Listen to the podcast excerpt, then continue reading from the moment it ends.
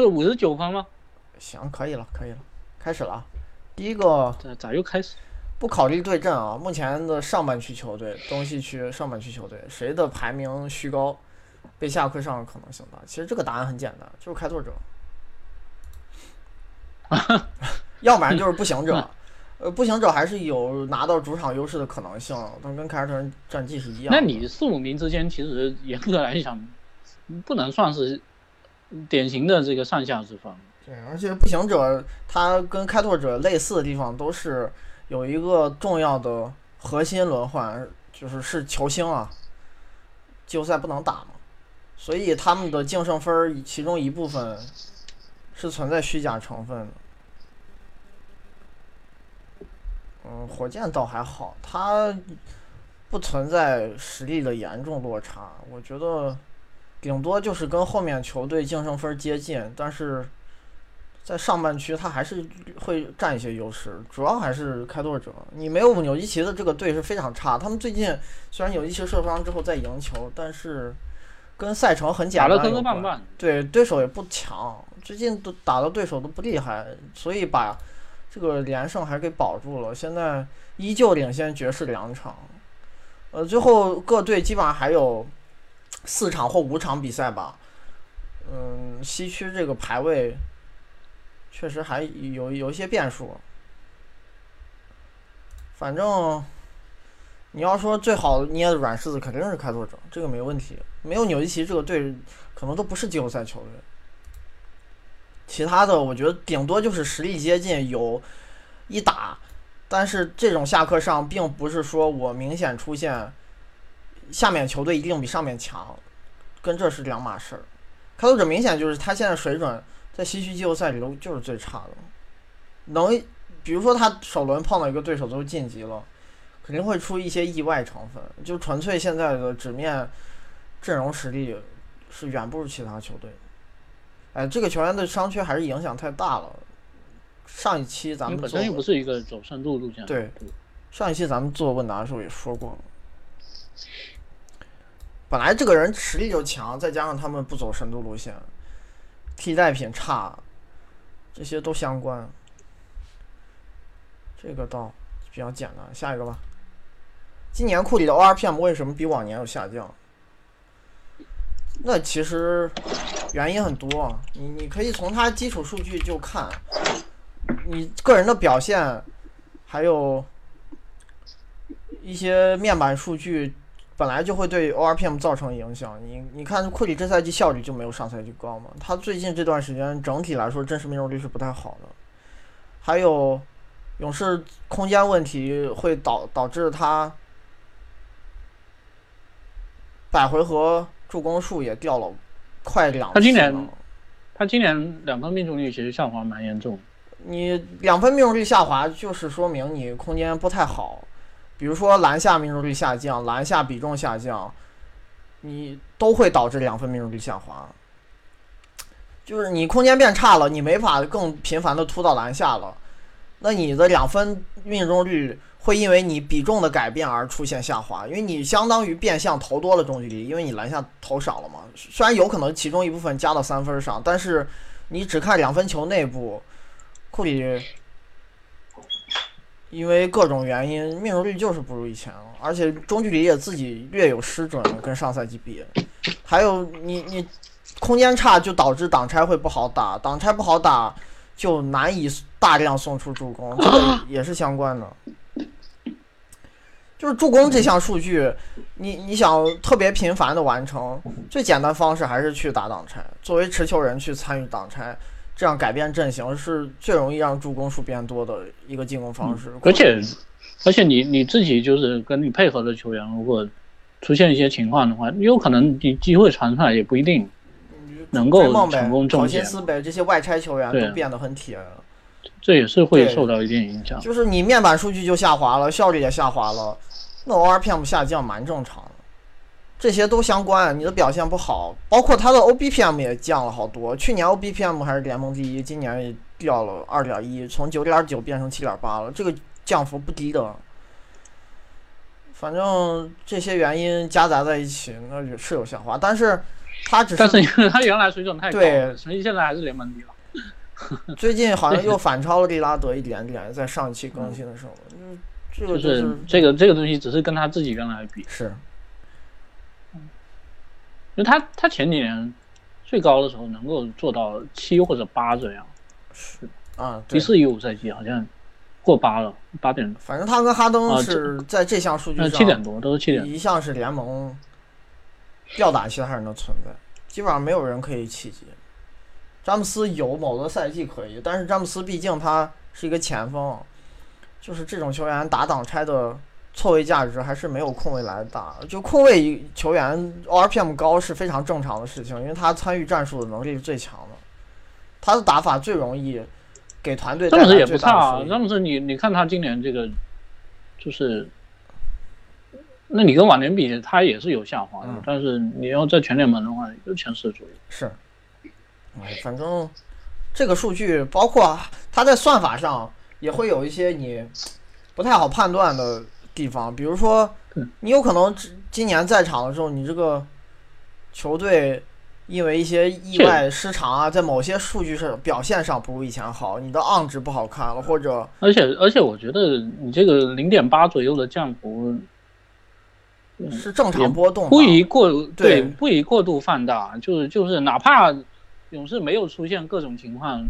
你要有有这么样一个降幅，可能也是正常的？你本来这种进阶数据就是你更多还是看它档次，不要太关注它的这个具具体数值差差的有多少，就没没到这个而且它这种数决定据性的这个。跟什么基础命中率这些面板数据不一样，它还会跟联盟这个球员的可替代水平有关，就是它是一个相对算法，它不是一个绝对算法。就跨赛季比较本来标准就不太统一，也会有这种问题。就你除非数值变化特别大，那这个是值得关注一下。那、库里又不是属于这个类型。对下一个吧，呃，第三个问题啊，对季后赛经验怎么看？经验是如何体现到个人和球队？哎，这个问题就跟球员的心理作用其实是一一样道理。我我我承认存在这个东西的价值，但是它根本问题还是没法量化。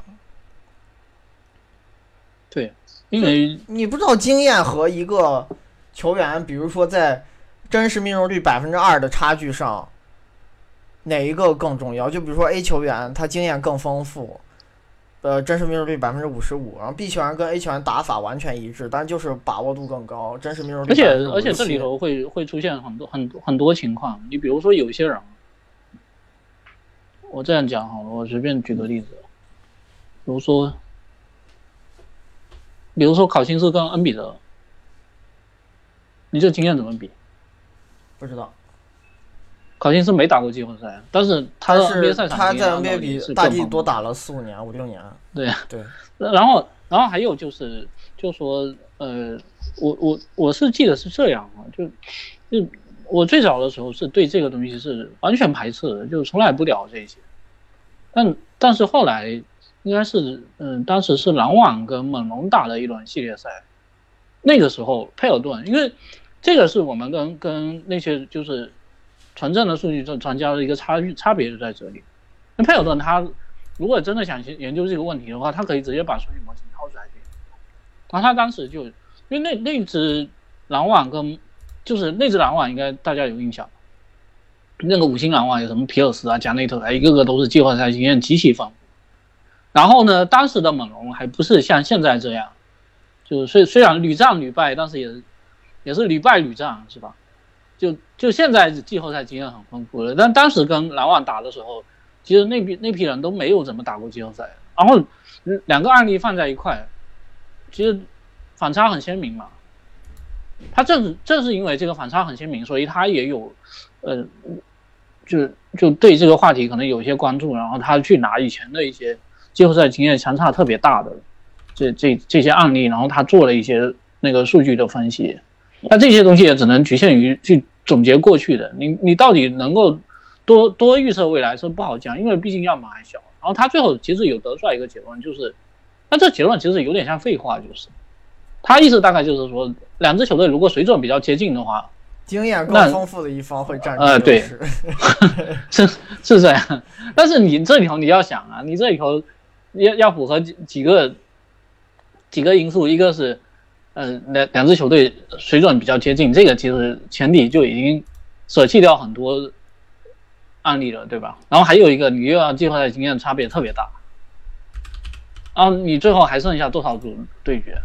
那有的人，因为因为我我们在聊到一些就是影响胜负特别重要的东西，那你比如说像净胜方，甚至有一些季后赛特别关键的这些对位的时候，给人的感觉是什么？就是他是真正影响这个形势的，甚至会到比如说呃对位，有一些真的是特别致命的对位，会会会导致说我这支球队比你弱的情况下，然后我照样可以赢你。你比如说像当时的魔术跟骑士就是，呃呃零九年魔术跟骑士就是这个情况，但是季后赛经验能不能达到这个分量，恐怕是够呛。我想想，一三一四赛季，我查一下那一年篮网打猛龙那轮系列赛净胜分是多少？最后难解难分嘛。对，就是，我而且我觉得这个事情跟经验也无关了。当你两个球队在一轮系列赛打成四比三，而且净胜分非常接近的时候，嗯这不就是档次很接近的球队吗？嗯，而且最后他也是抢七打到最后一个球嘛。其实你从结果来看，你只能说这两个队是五五开的一个局面。但你一定要说最后经验决定了最后第七场的那几个回合，那那那这个也有点玄学了，是不是？等一下，我查一下，一三一四赛季季后赛打猛龙，你等一下，我出去一下。百回合赢了二点六，篮网，篮网打了七场，百回合赢二点六，其实蛮接近的。他们无非是因为少一个主场，所以可能这个优势可以再放大一点儿，但是也不是类似那种吊打局。就是我我给你们说一轮系列赛，就是在凯尔特人三巨头刚组建的第一年，首轮他们当时打老鹰那一轮系列赛。你这回来，你记没记得凯尔特人三巨头组建第一年、打老鹰那一次，当时就会存在那一轮系列赛整个看似四比三的一场抢七较量，其实凯尔特人在主场赢的都是大分。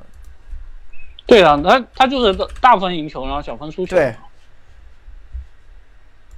但这个这个跟跟猛龙、篮网那个又有可能又有对，就不一样。同样是四比三，在结果呈现是完全不一样，但是可能球迷对他们的认知是接近的。反正反正我其实是这个意思，就是说，就是说，呃，你有些东西，我我们包括过几天，我我也是跟谢宇们讲，就我昨天也在微博上说了这个事情，就法尔克他当时他有写过一些文章，他专门讲就常规赛跟季后赛的一些区别啊，然后包括他以前作为这个开拓者球探的时候，在准备这个比赛上面，然后具体关注哪些点，这这个我觉得是正常的。那你讲白了，你比如说像我们平时关关注 NBA 三十个队也都有关注，然后呃也是专职干这个的，按道理对球队也有一定了解的，但是也不等于说我们真正拿到队位的时候，我们台笔就能写，还是要回头去看很多细节的。这个这个我觉得是正常的，因为你讲白了，常规赛你你是八十二场比赛，那八十二分之一的这个准备的力度，跟你接下来你就是要准备这一支球队，那关注度肯定是完全不一样的。但但是就是说，呃，也不要拿太多东西，全部都推到这个什么季后赛强度上。你就比如说哈登今年打这么好，然后也即使打这么好，现在也有人说什么他到到了季后赛会被针对的。那这这其实讲白了这个针对你要看对手是谁，对你你你对手的防守水平和对呀、单防质你量是你你不能只只讲针对这个说法，你要讲具体是怎么针对的。那我我不然讲白了，全 NBA 球员到了季后赛都会被针对啊，就是就不是？比如说，你说勇士他的换防能力是联盟最强之一，球员单防能力一直能保持延续性，很可靠。可能哈登在这种情况下单挑命中率会下降，这种说法可能是说得通的。那你说这种说法能这适用于所有球队吗？肯定不是。同样是季后赛，你打的对手不同，防守质量直接决定球员表现。你看当时这然后轮系列赛，嗯那你然后最后你就会发现，嗯，出现了一个情况，就像我当时讲的，NBA 不好的教练就是没拿过冠军的教练一样。NBA 所谓的季后赛会被针对的球员，其实就是最后没拿过冠军的球员。就是 任何巨星，只要你现在好像就是你没有在呃冠军舞台真正证明过自己。你比如说像以前诺维茨基，呃那个时候也也都是讲他什么季后赛软，然后到了季后赛就会被针对。然后一一年拿了一下冠军，大家说哎这重新证明自己了，然后嗯涅槃重生了。其实他他的他打的真的有就是比他之前的几年强多少呢？其实没有，对不对？这个就是，这其实这讲白了就是结果论嘛。你看当时这轮系列赛，凯尔特人主场百回合能赢二十八点六，客场输六点一，其实是一个吊打局。呃，就是因为一些主客场不同，对，但是但是也也正是因为就是凯尔特人那年的季后赛确确实表现起伏比较大，他反而是到了西决，哦不是东决，东决。相对来说轻松一点，他前两轮因为输了一些球嘛，然后到总决赛也蛮轻松的。他后面两轮比前面两轮，你你不当然第一轮可能跟第二轮还有一些区别啊，啊反正不管怎么说，就是你最后就就形成了一个结果。后面有有一些那种数据型的盘点历史的稿子。那讲到凯尔特人的时候那一年，他就是说常规赛其实特别强，但是到了季后赛不强，其实是有是有点掉分，对。但其实你可能看净胜分去算，也不见得差。我没系统去算。但这个这个你就看跟谁比了，跟谁比了，因为你有一些球队，你就像我前几天比比热火跟勇士的时候，那你你热火夺冠那那两年百回合净胜也就七八分也不差了，那你要跟勇士，你比如说。杜兰特刚来那年的净胜十五分以上，那那统治力不是一个级别，是不是？你你只能说这个，你本身已经拿冠军了，已经是一个很高的标准，然后你再去跟别的冠军队去比的话，那他就会有很多，比如说常规赛标准、季后赛标准，这这个都不一样。凯尔特人当时就是，其实常规赛是挺完美的，第一年能抱团打成这样，呃，出乎意料。反正这题外话，嗯，那季后赛有点起伏，啊。猛龙和七六人季后赛对阵。更看好谁？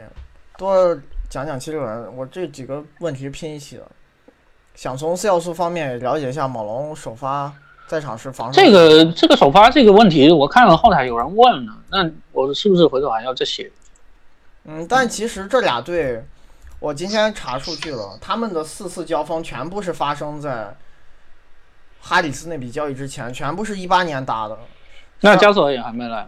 对，所以会导致。呃，当时的交锋可能在参考性上，现在回头看就有限了。但是这四场有一些共性，其实猛龙还是优势蛮巨大。他唯一输的一场球是莱昂纳德、瓦兰和伊巴卡全部休战都没打，阵容残缺，完全没有正常班底去应战。那场也输的比较惨，但是阵容本来就是半主力，赢的那三场七六人都被猛龙的协防搞得非常难受。造失误给他搞炸了。那三场猛龙，咱们至少播了两次，每一次都是造失误，弄得七六人阵地战打不出来。他们那几场比赛，我记得阵地战得分效率都非常差。当然这是之前那个配置，因为，呃，那会儿，那你你你对你即即使全明星以后两个队没交手，但是但是你不可否认一点，就是说七六人整个赛季下来，他们常规赛表现。确实是东区这些强队里头起伏最大。呃，也能说明一点，就是猛龙这个队防阵地战的低位单挑其实蛮有心得的。他们挺会上协防，而且就是除了中锋之外，其他球员协防跑得快，而且下手也快，造失误能力很强。阵地战这个队球员也有这个特长，洛瑞啊、莱昂纳德、丹尼格林下。可是而且而且他们体型好，其实还蛮对对得上去了。就有些球队。你就比如说首轮如果活塞碰肌肉人的话，我感觉体型就搞不定。那你其他东西就。恩比德除了打有一场，因为对面是门罗防嘛，好像那场效率特别炸。其实剩下三场打的一般，有一场还可以，有两场在多伦多打都蛮差的，真实命中率特别低。就是猛猛龙确实防低位球员，今年蛮有心得。我我印象中还有一次是打雄鹿防字母，能让字母回合占有率变得很低。这个队确实挺会上协防，他们现在这个新的首发阵容，就是最近已经不用那个伊巴卡当首发，表现很差，打替补也表现不稳定。反正小加还是厉害，这水平是吊打他的。这套新首发，嗯，防守我觉得短板很少，确实挺厉害。就今天这个朋友也问这一点，他能把造失误和保护篮板这两项弱点，就伊巴卡不太擅长的东西再补上。反正小加你感觉比伊巴卡更高大、更笨重，但我觉得看场面防守端的机动性可能还更强呢。不过他在这个数据上其实有点怪，他净胜分很高，但是走的是一个就传首发走的是一个进攻型路线。但嗯，其实时间不久，要么还是偏小。不过这套阵容对他他丢分其实蛮多的，丢分蛮多的，但是但是这个阵容进攻有有点变态。他丢分多是对手三分命中率快百分之四十。跟这个有关，这项数据不太能维持，这才二百来个回合，不太正常。但是这个阵容造失误进攻有点变态，进攻很变很变态。然后他可能小加，我觉得不如伊巴卡的一点是，你要真比正面的那个护框能力，就比如说对手冲进来，你要去盖帽他，要把这个球拦下来护住。可能是不如伊巴卡，伊巴卡在篮下这个封盖能力还是挺强，小加可能这一点不如他，跳不起来。但是他不管是扩防延误，还是选位造失误、保护篮板这些，都比伊巴卡强。伊巴卡在场的时候，猛龙篮板是挺差的。呃，但你要说这两套超强的首发阵容比哪边精神分更高，还是七六人那边更高？样本都不大，但是七六人那个打得更好一些。他最近大地又歇休战了，你看上一场打独行侠，大地缺这队，他上来的替补档次一一下拉开之后，水准非常糟糕。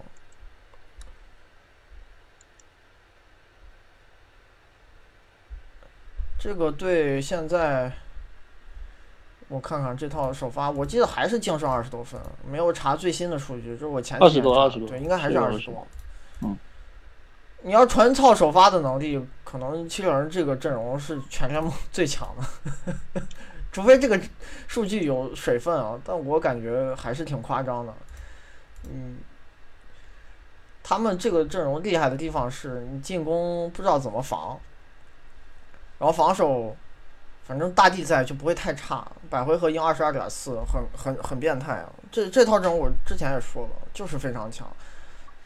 你。如果是在季后赛这种类型风格的球队，可能是会略有优势的，因为大家都会把轮换变短，球员加时间，一些水平不高的人踢出轮换。那七六人他有这个资本，别的队。但但是还有一个就是，我我觉得不好讲的是啥，就是就是说，你七你七六人这个阵容有一些地方有点恶心人的地方，包括这个体型特别大，然后嗯会不会说碰到一些比较弱的球队，你就。你你一点可以把人往死里打，但是你真正到了季后赛，碰到防守强度特别强的队伍，因因为这里头有一个事情大家要注意，去年的首发百回合也是净胜二十分以上，但是后来季后赛其实，特别是打凯尔特人磕磕绊绊，我因为他这个这阵容不太典型啊，是不是？这也不好说，所以我觉得东区这四个队，凯尔特人的问题是今年净胜分比战绩。预就预净分预期战绩比实际战绩高，这一点不能小看。而且他们的常规赛轮换也没有拉满。最近，但凯尔特人他关键是他估计就就是四五，他要冲三估计没机会了。那最后就是要跟熊对，然后这俩队就要打，猛龙冲一也基本上冲不上。然后猛龙和七六人是因为交易截止日做了一笔。对阵容大改的交易，所以他前头的一些净分表现可能参考性是。然后猛龙他更奇怪，因为这球队他轮换也没拉满，对，从头到尾洛瑞莱昂纳德就就整天就是轮着不用。反正你要不然他最后这个交易完了以后，他这个阵容其实其实才打多少个回合？虽说咱们一直才打两百多个回合，雄鹿是在东区可能档次最高的球队会比其他队有有一些优势，但我觉得优势没有想象中大，因为这几个队，呃，都有提升空间，也没有完整阵容打一满整个赛季，就这这些小差错，有可能都会成为变量，在季后赛影响格局。嗯，九龙自己也有些伤病了，猛龙篮板是在小加不在的时候非常差，伊巴卡打中锋的时候很糟糕，所以伊巴卡这个球员，那个第二片很烂，在中锋里，他是只能做好正面护框，保护篮板和造失误都没有，他就是那种典型的看起来侵略性或者机动性很棒，但其实完全不会抢断的球员。有，然后有一些人，比如说约基奇、纽基奇、考辛斯，包括小加这种，感觉比伊巴卡这类球员体体格更大，机动性看起来更差，但其实抢断都很厉害。就还还是技术、防守技巧和意识问题决定了防守效果。伊巴卡并不像一个机动性或者以前运动能力如此出众球员应有的那种侵略性。布洛格登应该能复出吧？他最近。休战，但是那个时间如果能赶上，就在首轮可能后半段能打，次轮应该是肯定能赶上。但就是但他如果不在的话，肯定还是有影响，肯定影响。哎呀，他和米罗最近都伤了嘛，你这些影响都不小，因为他们的替补跟他们还是有差距。而且其实他们跟米德尔顿没有太大差差距。对，米德尔顿今年打的一般。嗯，对。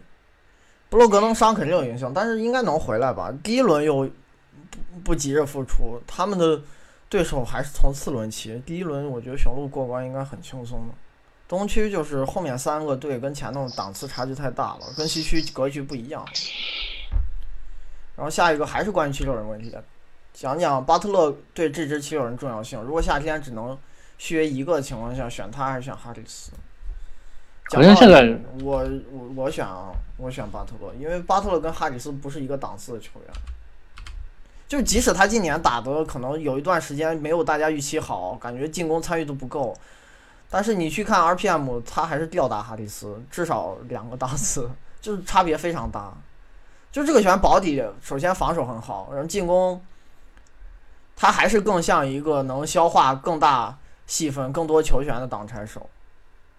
但但是就是就是说这个事情，你其实你要假设的东西很多啊，你还要看，就是你俩人要啥钱？对，就有可能巴特勒是一个你要啥钱？呃，大张口上来要顶薪，然后哈里斯愿意拿一份相对较小的合同。是啊，然后呃还有一个，你巴特勒要要想想要几年？你要是要五年，要一个好多年的顶薪的话，那你要考虑一个巴特勒比他大三岁的这个问题。是。但你你这个就问题就看条件是怎么样，他就不是真空环境下去对比了。你如果真比水平，那巴特勒还是比哈里斯强很多，这个是毋庸置疑的，绝对的。这个球员，你首先防守就完胜哈里斯特别多，而且他是一个侧翼或者后场。是二三摇摆，哈里斯可是个三四摇摆，在这种情况下，巴特勒都防守比哈里斯好很多。你可想而知，两人防守在同位置的那个相对档次差距有多大。一个人可能是小前锋或者大前锋，呃，平均水平以下不少的防守人，一个是一流防守人。那这个就能就看要价了。对，我觉得还是那肯定是巴特勒。你只比这，但是我确实就是说，巴特勒他原来的那个。那个那个情况，就现在好像不知道他回头会要多少。嗯，是。你比如说，你今年相对他自己原来的水平是一个小年的话，他会不会说相对收敛一点？这就不好讲了。然后还有一个，你这些东西你也不能说，是你比如你你比如说七六人，你把他换进，他们换进来是有个鸟权在手上。但是如果如果好大呀。不是对呀，而且还有个球员，如果觉得说有些东西有犹豫，然后你突然间半路杀出来，别别家愿意给很多钱了，这东西不好讲。我倒没，就他要考虑的因素太多了，是不是？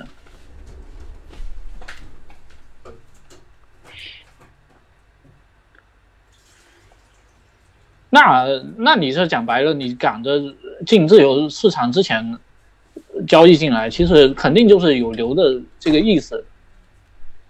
你要不然你和你你如果铁定就是要放走的话，那当时何必要做交易？反正这个事情，嗯它它是具体操作的条件问题了。就如果他有一些客观因素去影响你的选择，就不好讨论，这个就过于复杂，而且还跟其他球队有关。你都是完全自由球员，会存在有的队开一个高价，你有可能你来不及等，或者觉得那个队的环境甚至比费城还好。假设啊，那没准你给同样的钱，他不一定留呢，会不会有这种可能性？虽然就是因为有鸟权，巴特勒在这儿能拿的钱最多，但这这些问题就过于复杂。但纯比水平，那我肯定选巴特勒，没问题的。哈里斯跟他不是一个档次的球员。巴特勒今年即使打的你觉得不好，RPM 也有联盟，我看第几？诶，对的，这个事情我正好我也想说一，个，这很高了。第十八，哈里斯得排到嗯一百边缘或者七八十名那个位置，因为他防守。你说？那个就是除了除了哈里斯以外，嗯其其实西蒙斯的影响力数据跟他的面板数据也有一定的误差，也没有看起来那么好。嗯，那他进攻端可还有这里这里头其实其实就七六人首发里头最差的了，西蒙斯的进攻。我我这样说好了，就是你要想几个几个问题啊，一个是七六人他的首发百惠尔净胜二十多分，然后呢，你最后这球队拿出来，那你可能是这个首发就是后来才搭的，有这方面因素。那你反正不管怎么说吧，你七六人你整个赛季你有什么时候是真的给人感觉统治力特别强吗？没有。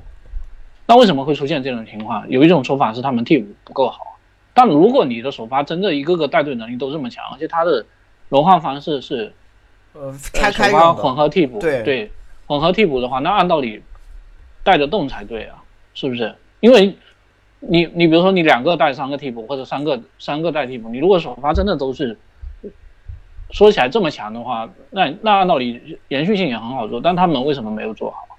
那你这讲白了，你首发里头有一些球员，你的影响力没有面板数据看起来那么强，才会导致这个情这个结果的，是不是？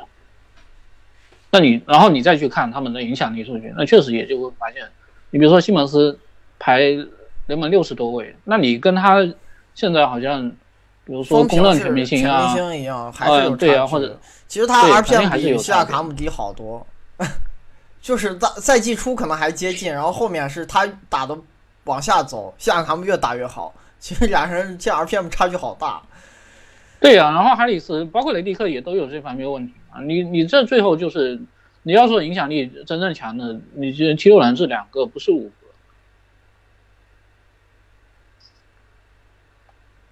这样子，那他防守对，西我觉得西蒙斯现在防守唯一的优势就在于他打了一个，呃，其他球员体型比他小特别多的位置，就是他能让这个队平均体型变大。你体型大了，只要防守别太难看，你都会比同位置大部分球员好。这就是他打控卫时候防守的价值。你你有时候他如果跟他的防守真实胜负值，如果如果是跟前锋比其实本位是很一般，大前锋比对，很一般是。是是中下水准，是中下水。对他就是放空位里占这个体型便宜，跟一堆小矮人去比，看看着第二片不错，但你其实你要拿前锋体型去衡量，其实挺一般的，是是有这个问题。这种人就是说，他可能协防技术啊、热情不是很够，但是有时候只要他站住那个位置，嗯，他就是能影响到对手。但是同样的控卫，个子比他矮好多，他做不到这些事儿。然后，但问题就是，当然他的问题就在于说他年纪小，然后呢，你第一份合同完了以后又是一个，因为这个这个成不了完全自由球员嘛，就七六人留他，你只要肯花钱留他的这个把握度也很高，嗯，而又确实你这天赋看起来很诱人那个很好啊。之之前我也不是写专门写七六人这个稿子，就说真的，你你作为这个球队管理层，你拿着你手上拿着这样一个球员，就你他长长短板很明显，然后呢，他的面板数据跟影响力数据可能又有一些差别，那他年年纪又很小，你又很难对他盖棺定论。那这这种球员，我说真的，我拿在手上也其实挺头疼，是不是？因为那俩人可能你就开始慢慢要进下滑阶段了，尤其是巴特勒。嗯，但是他现在对战力又是这些人里头最高对，的西蒙斯就是你有有可能又有些毛病，但是也有可能说你真的愿意摆到货架上去，真有些球队是愿意赌的。下血本去换的，也这个也有这个可能性。啊，所以各方面因素就很难评。对，然后然后胖哥说的这个问题其实也是存在，就是咱们看西蒙斯打球这两年了，对他这个我们也是常说的，对，就是他在自己擅长的领域完成度他可能是已经非常集战力，不是潜力。他在自己擅长的领域完成度已经非常非常高了，然后不擅长的东西几乎就是幼儿水平，完全不会，是零。那你成长的空间、提升的潜力上限在哪儿？这就是一个问题。他有可能不是一个那我觉得潜力股你如果说西蒙斯的那个，我觉得投篮是没没没什么救 没啥没啥救，对。对，但但但但是但是近宽这块抛投是不是还能再涨一涨？但你涨能涨到哪儿去啊？你能成为一个詹姆斯杜兰特级别的进攻球员吗？是不可能的呀。啊你你那光靠对他的要求就是能够稳稳定全明星就好了。因为他现在近框这个区域，你比如说三到十尺，百分之四十二左右，如果能到四十五左右的话，是不是还是有？那你还是有限提升啊，你不是会影响你整个战略价值的打法，就是你只是同样的风格在那一些细节上那你只能去挖这这种边角那料。这这跟犄角旮旯抠出来的一样，这不是质的变化呀。我觉得这东西，他现在会的东西有点三岁看八十了。就他不会的东西，可能你给他五十年时间，他都学不会。也太夸张了，你这个。那有点这种意思，我就是夸张的表达，方便大家理解嘛。嗯，所以七六人今年，我觉得先得看季后赛打成啥样，这些跟刚才那个问题有相关，我也不知道。这他们这套阵容确实有战斗力啊，确确实还是需要提防的，不要小看他们。东区这四个队谁也别小看谁，还是各有各厉害的。行了，下下一个问题，这个数据化一些。呃，有人问关键球阶段出手分布和平均状态下有什么明显区别吗？比如中距离会不会多一点儿？还有这个时段出手分布优化的意义有平均状态时候那么大吗？接着就是目前评价战绩和预期战绩的差距，总会说关键球运气是其中一方面因素，但事实上真的每一个队预期关键球胜率都是百分之五十吗？或者说？拥有一个关键球球星加好的王牌阵容，比如上赛季骑士，是不是就应该打出的实际战绩比数学期望要高？换句话说，就有些球队关键球输的多，可能就不是运气问题，以后也涨不回来。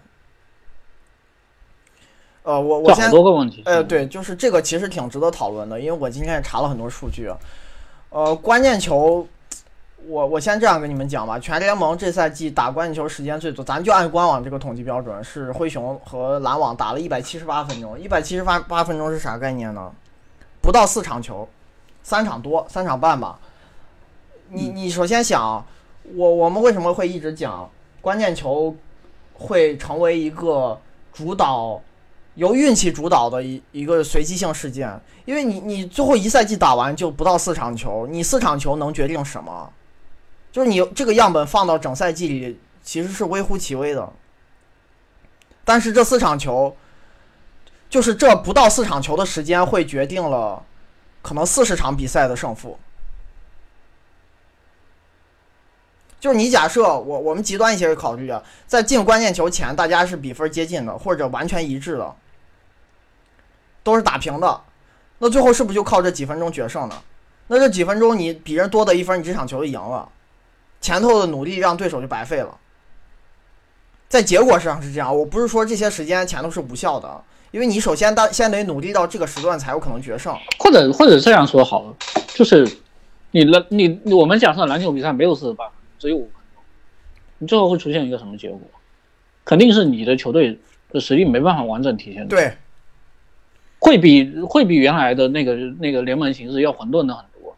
你就比如说，你就比如说我们开赛的时候，包括全哥他也有做那个，嗯，让大家开赛的时候去猜这个胜率的这个呃这个活动嘛。然后还有，嗯，你像 ESPN 他有做一些预测，然后呢，博彩公司会做一些那个呃盘盘口的这个压注，你就会发现其实都差的不太多。但我们如果假设，你比如说下个赛季 NBA 呃八十二场每场只打五分钟，我敢保证最后的这个结果跟实际结果因为果会呃差的非常哦跟跟当时的这个预测结果绝对会创创创历史新高的。就那个老美那边，他们那些数据专家，他们有做这些留底的，就是我们赛季前预期是多少，然后最后最多最后拿到了多少胜，他们每年他这个留底他都有做的。你如果把比赛缩短到五分钟的话，这个东西绝对创纪录了，我觉得这个不用讲。那这这个这个事情按道理应该还是很好理解的，但但是有一点啊就是，哎，你那个出手分布那个你还要呃，其实我不需要，呃，我可以聊这个，不需要去细查，因为现在没有现存的数据。就官网这个切完关键球之后，你不能看投篮分布了。但是我可以从一些细节的端倪去看出，呃，最后出手分布是怎样形成的。首先，你看啊，关键球时段全联盟失误率最低的球队是黄蜂的八点三，常规时间就是整个大样本是十二点一马刺，这首首先就差很大。你最失误率最高的队是十六点五的掘金。呃，和常规时间十六点四，老鹰也是相近的，但是因为你下限变得非常非常低了，所以你最后的平均数还是会比常规时间低非常多。就是会存在一个什么情况呢？因为大家在时间有限的情况下，出手尽量首先避免第一个原则不要失误，就是这是大家在打关键球时候的一个习惯主导，就是。你只要能把球投出去，你才有进的可能性。你如果球丢了，你就不可能进了。这是一个很典型的思维逻辑啊，所以我觉得会会导致就是你失误率跟中距离比重是直接相关的。你你会有大量单挑，单挑之后出手肯定会变成中距离变多。然后还有一个嗯你说没有我我说其实其实你关键球的数据可能拿出来最难分析的一点是啥？就是你就比如说失误率这个数据，那你他讲白了，他是他的算法是我有多少回合是以失误告终的嘛，对不对？对，但是我我可以肯定的有一点，就是四要素里头肯定有一点，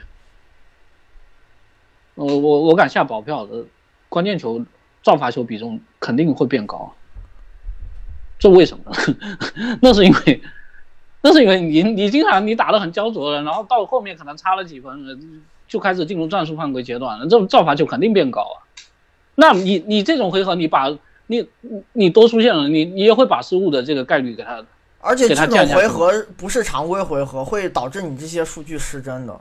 还有对呀、还有就是你比如说你一发球过来，然后对面就对你犯规了，那你当然没输。对，还还还有一点，关键球时段的助攻率也会变低非常多，这个跟失误少也是相关的。就是除了你刚刚说的这种情况，还有一种就是，确实大家都不愿意丢球，更愿意把这个出手完成出去，所以就要单打。单打造成的结果一定是失误少，但是有效命中率会降低，因为这种方式进攻会变困难。所以所以其实挺挺难对比的，我觉得这个这条件就是不一样。的对，还还会有，我再说一个极端条件，比如说你剩五秒了，然后呢，呃，进攻方落后一分，你突进去了，突破这个过程需要时间嘛，然后你进攻方还上了一个全射手阵容，这时候当他突进来的时候，可能来不及再传球了，你作为一个盯防射手的球员该怎么做呢？一定是回收篮下保护，因为你这时候回收，他即使传出去放出一个大空位，他也可能没时间投了。然后像这种类似的极端回合，因为这种极端回合会导致你做防守决策和执行的时候跟常规时间是完全不一样的，嗯，然后还有一个那个就是所以这些回合也会导致你关键球的这些样本失去。就跟普通比赛不一样嘛。对还有一会跟普通比赛完全个还有一个情况就是，当你的暂停变多的时候，你的快攻也不不容易打出来。对，或呃罚球变多也一样，这这两个因素其实最后也是会会导致你快攻不容易打。就你打到最后，很多都是大家，你只要有有暂停数，可能大家就是轮着叫，然后落阵地就会比较多嘛，这些因素都有。我觉得纯对比数据可能确实意义不大，也很难这样去套。所所以，但是有一点，关键球确实随机性是其中主导的一个重要因素。当然有一点，我我我我知道你想讲啥，你说我我知道。没有，就是霍林德他当时他也有提出来过嘛，他就是说，那强队正常的关键球应该还也也应该是更强。这个我觉得没有疑问，这个没有疑问。结果不好讲，每个赛季你会发现起伏巨大。呃，因为这种包括他问的骑士的这个案例，我觉得你就比如说你看骑士的关键球的场面，你是能够看出来他为什么这么厉害。然后，但但反正其实就是这个意思嘛。你就我们刚才讲的，就你所有的时间加起来，你可能就四场的时候，那我这我这里讲白了。你一个四胜零负的球队，一个一个零胜四负的球队，这其实是本身差别就不大。然后还有一个，他其实当时提出来的这个意思，他不是说，他这个东西主要是为了预测未来的。他当时想讲的是这样，就是，嗯，你你可以不去对比百分之五十的胜率，你可以不去对比百分之五十，那你对比你自己现有的胜率好不好？你就比如说你一个球队。你的你比如说你正常的胜率是百分之三十，然后呢，结果你发现你的关键球胜率是百分之八十，那你这以后有有有问题这么大的差别，对，这么大的差别。当时为什么老美提出来这个关键球的这个观念，人家也是做过这个数据分析的，他就他们的最后意思就是说，当你的球队比如说关键球表现严重超出你的平时的表现的时候，后后面回归的这个几率就是更大。就是回到，回到这个相对正常的这个表现，就是更大。我给你们再讲一组数据啊，爵士这赛季关键球时段百回合能赢对手七点七，但他这些比赛只有不到五十的胜率，这个事情咋解释？就就是因为小样本一球决定胜负，会导致你这个嗯关键球的样本是完全那也有也有这种大分差。就关键球，它也出现这种可能大分赢。对，就是关键球赢七分的比赛，已经是巨大分差了，是这样。嗯，所所以就会出现每个赛季你会发现，可能上赛季一个关键球可能打得很好的队，到明年下一年就变差了，可能阵容上差别不大。就是这种随机性在极小样本下是很容易出现的。对，这这这里讲白了，其实还是说，你当你样本小的时候，你随机性肯定都会变大。但是不等于我们认为这个东西纯粹就是五五开，是不是？对，你你不能这这样觉得。那我们平时还要讨论这个什么某个球队的唯一阵容强不强干嘛？哎，这个事情是会有影响的。你唯一阵容强是容易在单回合比人打得好，那你就是用一套更好的阵容在跟人打嘛。对呀，那你或者你或者这样说好了，就是我们刚才也是讲到这个盘口开的这个情况，你就比如说。你就比如说勇士跟太阳打，你如果是正常四十八分钟打的话，那你一个赛季真的太阳赢不了多少球，多少场？赢五场、三场。然后，然后如果是五分钟的话，那太阳应该能够多赢一点。但是你你你能不能就就这样说？那他们就是应该是五五开，或者说你要问我这个，比如说太阳跟勇士，你现在接下来要打关键球了，你让我压哪边？然后我告诉你，我就压五五开，那我肯定也也是倾向于勇士啊。我觉得这个没有意义。所以咱们在做关键球复盘的时候，只会挑。相对有价值的回合讲，你比如说像兰姆中圈就有人提了，这种球你扔进去，这有啥价值可讲？那就是你运气好，你把一个百分之零点零一的事情给干进去了，那对手只能认栽啊，你就是走狗屎运了嘛，那只能这样解释啊。然后关键球会出现比平常回合比例更高的极端回合数目，就是它出现这种意外情况的回合是会更频繁的，所以你。就在这些回合，有一部分样本可能就是有问题的，再加上本来样本就小。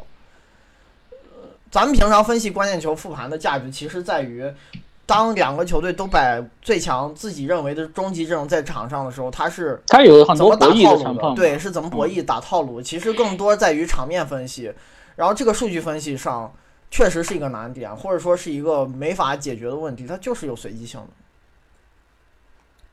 差不多就是这意思，嗯，应该解释清楚了吧？包括你看关键球的时候，联盟这个进攻效率的这个方差会比平均时间大非常非常多。对，百回合最高的是凯尔特人一百二十四点六，百回合最差的是魔术九十三点八，这个差出三十分，比平时的那个呃极差要高出两倍了。勇士的一百，然后你你又会发现，就是说，可能不同赛季这些球队差别又又很大。他他不像你就比如说是没错，你 NBA 球队你都过了一个夏天以后，阵容都会有很大的变化。但是有些球队可能变化不大的，他有可能我我今年关键球特别强，第二年就关键球就变得很差了。这种情这种情况都有可能的哎，去年国王关键球好厉害，他们那个预期净分儿，净分预期战绩比实际战绩要差的。去年国王老赢关键球，其实是个非常非常糟糕的球队。对，灰熊有一段时间也老赢了，后面就没了。哎，行吧下一个，对我觉得这个讲的蛮清楚了。然后你这个这个问题，这个又是在喷我们的订阅用户是吗？我不知道哪儿传来的，是他说的吗？啊，是是，那个没有这个这个事情其实是这样，就其实我我选这个问题的目的还是讲讲吉诺比利到底擅长啥。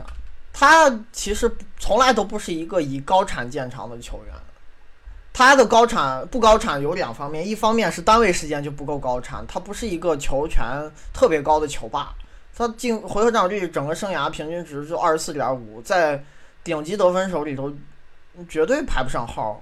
再加上他时间也不够高产，他每赛季出勤一直都有问题，时间也受控制，生涯平均就打时间最多一赛季就三十一点三、三十一点一分钟，这已经很低了。所以但你你你看他三十六分钟数据，生涯最高一年也就二十二点六分，你这个人要拿三十分，我拿计算器给你们敲一下。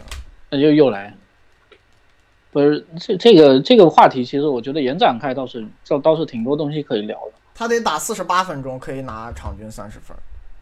对我我觉得是这样，就是就是因为因为我我能够理解有人提出来这个观点，可能是觉得说他放到别的球队以后回合占有率可以更高，那你效率也会降啊。他可能觉得他能力 hold 得住呗。那不是不是这没发生的事儿，你怎么敢这样讲啊？不是我，我觉得这里头就是就是你就是要考虑考虑的问题是在哪，就是就说，呃，马刺这个球队啊，其实真正到了，特别是中期这一段，呃，就莱昂纳德可能还没有冒头出来的时候，其实一度一一度有一有一些什么问题呢？就是他们体系非常好，但是打不了巨星球。我觉得吉诺比利他如果真的能力是三十加八，这已经到哈登的水准，这可能有点过高了。那我们稍微降一降档次，二十七分场均，啊，他要真能嗯做得到，你你觉得就是会有一个赛季，那那那为什？么为什么波波维奇还要这样用他？我觉得很重要的一点是，吉诺比利这个人，他哪怕是在年轻的时候，他的出勤率不好啊，对不对？他加时间的话，有可能会，他没没怎么加时间，这一个赛季给他养着打的，他还动不动就受伤。那你要他一一场比赛打个三十五六分钟的，你能确定他能打到现在吗？我觉得这个是一个，这个是一个很大的问题啊。然后还有就是说，吉诺比利打到四十岁，麦迪打到三十二岁，你最后比一下这两个人常规赛谁打的时间久啊？可能麦迪久吧。我我我记得好像是麦迪久啊，因为他巅峰期的时候动不动，呃，什么一场打个四十分钟，但这以后就就会就是出现这个情况了。我觉得吉诺比利，你看马刺教练组也应该知道他的身体状况是怎么样的，然后就是想这这样少吃多餐嘛，然后少而精的这样用他。你要是真的当成那种绝对巨星，你很操他的话，他可能打到打不到三十五岁可能就退了，是不是？嗯。然后还有一个问题，确实确实这个这个事情就是无解，有点无解的一个问题。怎么讲呢？就是就是说，为什么所有的数据统计，只要只要是那种进阶数据，你比如说真实正负值，它都要做两套体系，真实正负值一个啊，就 R RPM 就单位时间体数据，然后还有一个那个 RPM wins 就累积型数据，嗯，是不是？对。然后你就包括什么 BPM 啊，然后那个反正 BR 那两套，它全部它也也有也有这个累计型数据啊，就每次是八分钟 wins，然后 win shares 就是一个累计型，它都有。嗯，他为什么要这样做？他其实还是从两个维度去评价球员，因为你单从一个维度你评价不了的。我或者这样讲好了，对，你就比如说吉诺比利，我们打个比方，他一场比赛打二十四分钟，他大概能贡献一个，呃，比如说九分的水准吧。这个这个这个是一个打个比方，九分的水准，但他只能打这么长时间。那我另外一个球员卢尔邓，他一场比赛能打四十分钟，他只有一个七分的水准。那你说这两个球员哪个好？我说真的，我不好讲，是不是？因为我能打四十分钟，我保证七分的话，那这以后其实有一个保险，就是说。我的替补可以不用太厉害，至少那十几分钟的那个替补，我保证一个平均这个水平。那你吉诺比利，你一场打二十四分钟，那你另外不能上的这二十四分钟要求很高的，因为你不能上场，你肯定就做不了贡献嘛。你哪怕你这这个时间段你是一个九分的水平，那你万一替补只有五分那，那怎么办？不大等于空大。对，那啊对，所以这个这个事情就是，这这是数据分析界的一个难题，这其实没办法平衡。就就是说，一个以以量著称的球员跟一个以质著称的球员，吉诺比利非常典型的一个以质著称的球员。你两个人对比，到底谁水准比较高？这其实很难说的。还有一个，当时吉诺比利就是还在水平呃还蛮高的时候，就单位时间数据很不错的时候，那个时候 ESPN 排名就已经把他排在德罗赞下面了。然后好多人就很有意见，就说这个德罗赞凭什么比他强？但是你要考虑一点，德罗赞出勤率比你高多少啊？每场比赛可以比你打多长时间？你即使是确实你能打的时间比他水平高，但没有用啊！你只有上场才有贡献，这个这个道理我觉得都说得通的是，对不对？就就吉罗比利他这个事情，他不太典型的这一个地方是在于哪呢？就是说他上场的时候他水平确实蛮高的，还有一个他没有出现真正特别严重的那种，比如说有一些球员。我真是三到，比如说我一个赛季打二十场，那你这一拿出来，大家都说你这个赛季够呛，你绝对是对球队有影响。他不是这样，他就是小伤不断，他小伤，但是他又给你相对稳定的出勤率。然后呢，他一出来他就给你打得很好，然后大家好像都觉得他一直在，所以就是会觉得说他一直在给球球队做贡献。但是你没打的时间，你还是没有贡献的，是不是？这你你你，比如说。你就比如说我，我再这样讲好了，你我现在工资单开出来三千万，然后结果这个球员，你两个球员水水准可能差不多，然后你你这一个球员，一场一个赛季只能打六十场，一场拿拿二十几分，打二十几分钟，那你这个年薪你平摊到时间上，你其实就就不值了嘛，对不对？就就是量这个事情，好像相对于质这个这个东西，好像大家都关注。不够高啊，因为质质你这你讲白了很多就是说，你比如说你吉诺比利你上场了，你你打出这么好的表现，大家都看在眼里，呃，反正这个东西就是非常直观。但是你不会看他不在的时候，你对球队的影响到底是在哪里？因为你使用他有上限嘛。我觉得这个这个是吉诺，我不是说这个球员不厉害啊，他肯定还是蛮厉害的。但是但是你你要跟跟最顶级的球星来比的话，你肯定还是存在这方面问题的。当然，反过来讲，就是这种用法可能对他能够打到四十岁也提供了一定的帮助。他最后里程数其实不高，是不是？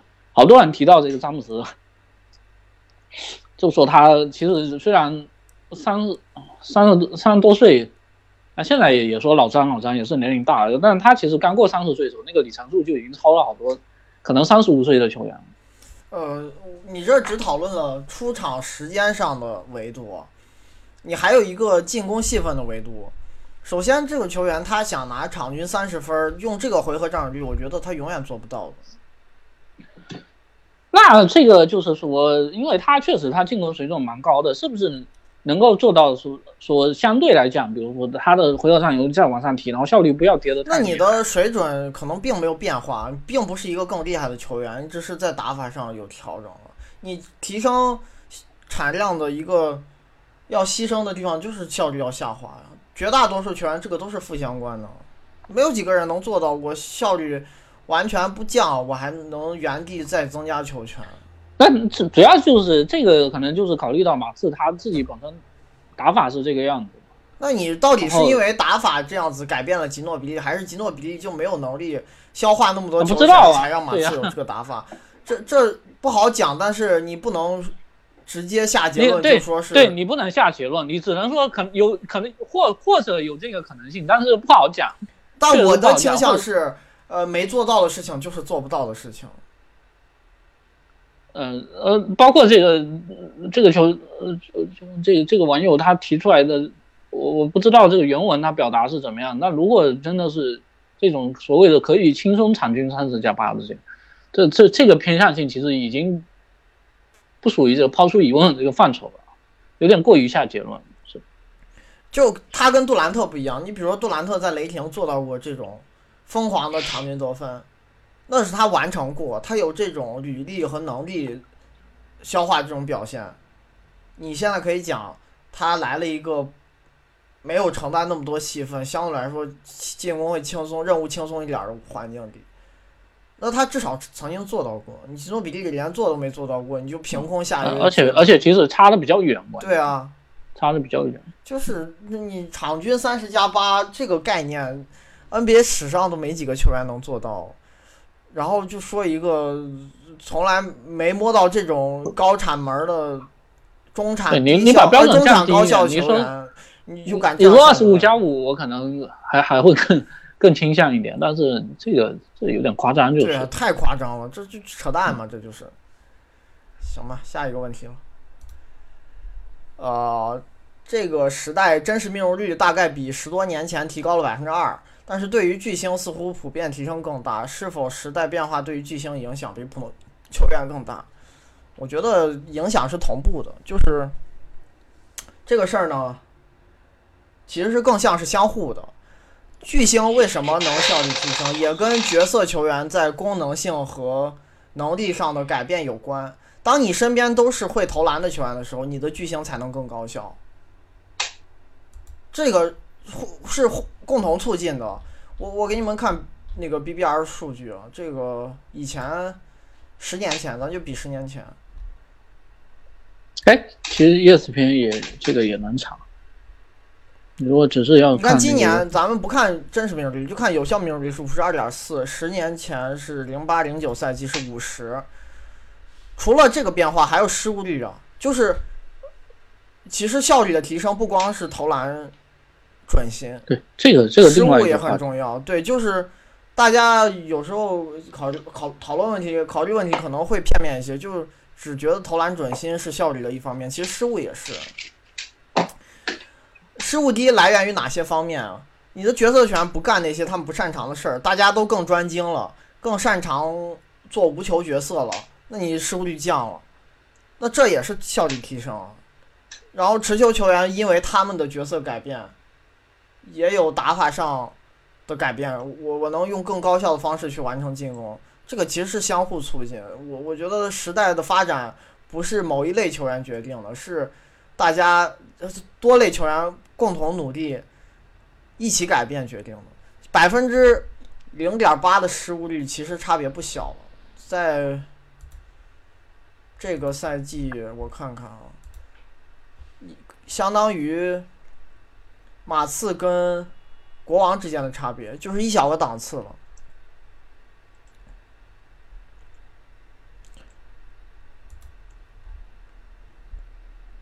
然后还有就是，就说，嗯，嗯，就你你你其实还是两个时代，球星打法肯定也有些区别。那打法的改变不仅是他们自己改变，也跟环境改变有关。当别人改变了，你也就改变了。你射手都变多了，空间变好了，那你球员可能也更愿意突破，这个都是相关的。对啊，包括包括还有一个就是说，你你砍传两分去投三分球的这个，你这你这对对大家其实都是一样的。你角色球员对角色球员来讲，可能他们更更能够拉开空间了，但是对得分手来说，就是你的进攻效率可以更加优化，是不是？嗯，而且这个过程是渐变的，它不是突变的。就是你再对比五年前，它这个差别可能就没这么显著。每一年大家一点一点的改，一点一点的改，改着改着就成现在这样。它需要一个过程，球员他呃学习新技能，领悟更先进的思想，这个也是要过程，它不是一瞬间想通。有的球队也是互相学习，看别人干这个取得了成功，收到了效果，他们才跟着做。有的队可能就是后知后觉，有的队可能会先锋一些，他们就提早做那个开路人。你像十多年前那个太阳，这种球队包括对就，包括马刺他他做做轮换，刚才说的这个吉诺比利换替补啊，然后拼衔接段啊，拼延续性啊，这个以前球队也不在意这个事情。以前就是操主力，大家都打快四十分钟。不止啊，这以前艾弗森场均四四十三四分钟，这都正常。哎，那天上比赛打老鹰那场，弗雷泽好像打了五十三分钟，就是大加一个加时打满。那天也是那反正你平时也不在常规轮换以后，你爱怎么打。我记得呃，再早几年，老尼尔森那会儿喜欢死操首发，当时在那个勇士也是有一段时间伤病不多吧？我记得爱丽丝经常打满全场，有一个赛季我印象蛮深刻的。这都是已经现在这个那是啊，那阿里见纳斯他当时那个什么艾弗森的什么这些人，就是一场比赛就四十来分，很正常的。感觉跟打 CBA 一样就，CBA 那个会儿双外援时期，就那二二人奥尼尔巅峰期的时候也一场也有超过四十分钟，你现在现在都没法中锋，我天，现在中锋敢这样用，挺夸张的。反正反正题外话下一个，掘金在约基奇被罚下或罚出的关键球时刻，有没有可能拿出别的解法？现在这支队上限大概什么？哎，其实我我没细算啊，但是我有一个明显的哎，对了，刚才那个问题我想补充一下，啊就是就是说，我讲，因为你你以前的球员，你有可能，你比如说大家体系都不够好，然后你你球星需要去负负责这个，就更多去负责这个主攻任务的时候，那你产量比效率更重要。那现在的球员，我我其实我想提的一个事情就是说，你怎么样去区分巨星跟普通球员啊？这里头有有一个情况是，现在的巨星其实有无球，他的他的界限可能会更加模糊一点，是不是？嗯。就两个事情，他可能都干嘛？你就比如说，你就比如说，沃尔持球的时候，可能比尔他他就是扮演一个角色球员的这个这个定位，或者说乔治他在威少身边，他有的时候，你你在单回合里头，他可能就是扮演这个角色，但这就这这种角色其实对你提升效率是有帮助的。啊、这个这这跟刚才跟讲的可能可能不是一个事情，就是。下一个。哎哎，我我我我我没细算过，我可以回头找圈哥看能不能做，就是结合出场时间，再结合回合占有不是率去算球员队内这个回合占有率方差。我感觉掘金可能是全联盟最小的。哦，你你是说普平时是吗？对，那本来你这球队回合占有率最高的约基奇，然后接下来穆雷一大票二十多了，对，一大票二十左右。其实这个队但是，但是确实也也是就是符合这个球队的特点，他们本身没有主攻大神，就是呃没有那种特别擅长产量的球员。然后我前几天打了掘金的那个，就后场那几个球员的对比，其实也是会出现这个情况嘛。就莫雷他在这个球队，他就已经是砍场量最重的后卫，但是他的这个砍场量的能力，你要是跟其他那挡个球拆手比队的主控，嗯，还其实还是有档次上的差别的。所以这个队问题就是在这儿。刚才我我记得我切那个关键球时段的助攻失误率，我记得掘金也是关键球失误最多的球队，然后也是关键球时段助攻率最高的球队，就说明这个队他没有真正的那种他们很偏体系球，哎他们其实不太像处理。球特别频繁、戏份特别高的那种主攻大神，所以在一些别的球队更倾向于单挑的时刻、打球星球的时刻、打硬解法的时刻，他们还是在打配合。嗯，这个队的特点就是这样。那你要说约基奇罚下去不在场的时候，他们硬解法是啥？那我觉得就是你打打看，我没没固定，他无非就是比步行者或者呃爵士，嗯、爵士还不不太点，有个米切尔，无非就是比步行者这种队吧，他的球员的进攻平均水准要高。就是你你他反正每个人都能进攻。对，就是都不会差。你像步行者，嗯，整体来言，大大家每个人也都干，但是平均水准会比掘金差。所以他们进攻效率是联盟一流的嘛。这个队，你要说真正约约基不在，谁是主攻接发？那穆雷还相对来说更像，但是也就那我问一个，我就刚才也是讲吉诺比利这个问题，你说伊瑟马刺谁是终极解法？好像也没有，也没有，对不对呃？快船有个路威啊，还跟掘金不一样。哇，快船那个路威这个回合上有点高的吓人了，他只要上场的话，绝对是他就是时间少，因为防守烂，嗯不能打太久。但是你要说这人在场的时候，那是球霸，就是挡拆从头打到尾，就跟对他俩儿他每一个当六分钟快十五次挡拆了。加里纳利倒不典型，嗯加里纳利戏份挺多，加里纳利路威可不路威回合占有率快三十三了，这都是全联盟前十的水准，很夸张了。他就时间短，这个人一场就打二十来分钟，二十六点五，因为防守太糟糕了。但掘金根根本就不是这样，谁都能打，穆雷能打，呃，哈里斯能打，巴顿能打，米尔萨普能打，莫里斯也能打，偶尔普拉姆利还去干低位。就是每个人都会有主攻的任务，然后大家但但是我我其实就就这样说好了，就是说你你约基这么重要的球员，你不能去假设他哦对这个罚下 或者受伤。这这个这个东西，我以前经常经常看一些稿子，他比如说他说这个球队如果我以前还看太阳呢评价太阳说，如果纳什受伤就就不行了，那不是废话吗？这 是不是？就你把一个这种级别的球员拿掉，那这个球队肯定不行了。对呀、你一个球队，你你是球队正常配置，你拿掉一个联盟前十左右的球员，你怎么可能战力不受影响？你还能打得过别人？那你除非那个对手特别烂。嗯，我我我觉得这个这个事情你，你一旦这个话题你问题，对你假设成常态的话，那你这球队本身就有问题了。我我觉得咱们 讲这个问题的核心还是去讨论掘金这个队的风格。嗯，就是这个队，他他就是进攻很团队化，也跟他们队的组织核心是中锋有关。他们不依赖外线持球手，他们打阵地战的常规套路就是中锋来拿球，大家绕着他跑。对然后包括约基奇，这虽然我们经常讲他进攻被就个人主攻被低估嘛，但是你如果真的要说砍分爆发力，他强的地方，那他仍然不是不是以这个东西著称的。掘金虽然今是不错，但是但是没到这个水准。今年比去年强的地方是他们替补会非常厉害，在大部分时候非常厉害，中间有过一段时间小小的波折，我就不说为啥了，大家都知道。啊啊，呃，但替补整体水平远胜上赛季，就是有几个内部挖潜做得很好，长球长得非常大，幅度提升巨大。一个蒙特莫里斯嘛，一个比斯利，一个普拉姆利，就这三个人，你赛季前说能不能打成这样，我觉得没有人敢说。而且除了普拉姆迪，可能剩下俩人，你对轮换中的角色都是模糊的。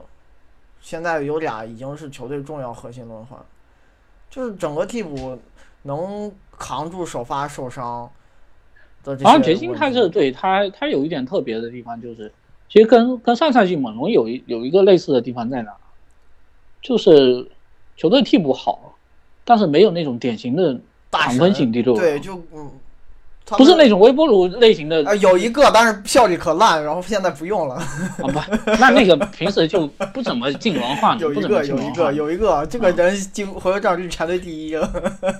嗯，呃，不是巴顿，不是巴顿，是小呃小托托马斯巴顿其实戏啊那份不高的。对我我意思是说，就是他们的这个替补强，但其实强的不太典型嘛，是不是？跟上赛季猛龙也也有这方面的感觉，这不是说你某一个替补上来然后疯狂砍分的那种类型，而是整个阵容就比较均衡，然后是深度也不错，看伤病能力挺强。但是他们的首发统治力其实也不差，就就是虽然哈里斯和那个穆雷、巴顿都比预期打的差，但是你这个阵容里有个约基奇是个怪物，还有米尔萨普非常厉害，其实这套阵容统治力也不差。嗯，就延续性呃还算不错。他们其实有点像西区的凯尔特人，但是区别在于他们没有欧文这种球员，但是中锋的主攻能力和侵略性完爆霍福德，但整体而言还是一个跳投队。那你你没有空框手，对这个队的，你要说侵略性确实不算强项，他们的造罚球和进攻篮，哎，进攻篮板还是厉害，挺厉害，因为啊，进攻篮板强。这个球队是是不 虽然是跳投型，但是但是进攻篮板特别厉害啊，就就主要约基奇特别厉害这一点，但是整体的投篮分布还是偏跳投的。他们，我看看啊，对造罚球很差，这个我刚刚说了，进攻篮板非常厉害，就他在侵略性上的倾向，这个反差也蛮怪异的，嗯，很少有这种队了。但其实你去看他们篮下比重和这个其其他区域的侵略性数据确实很一般。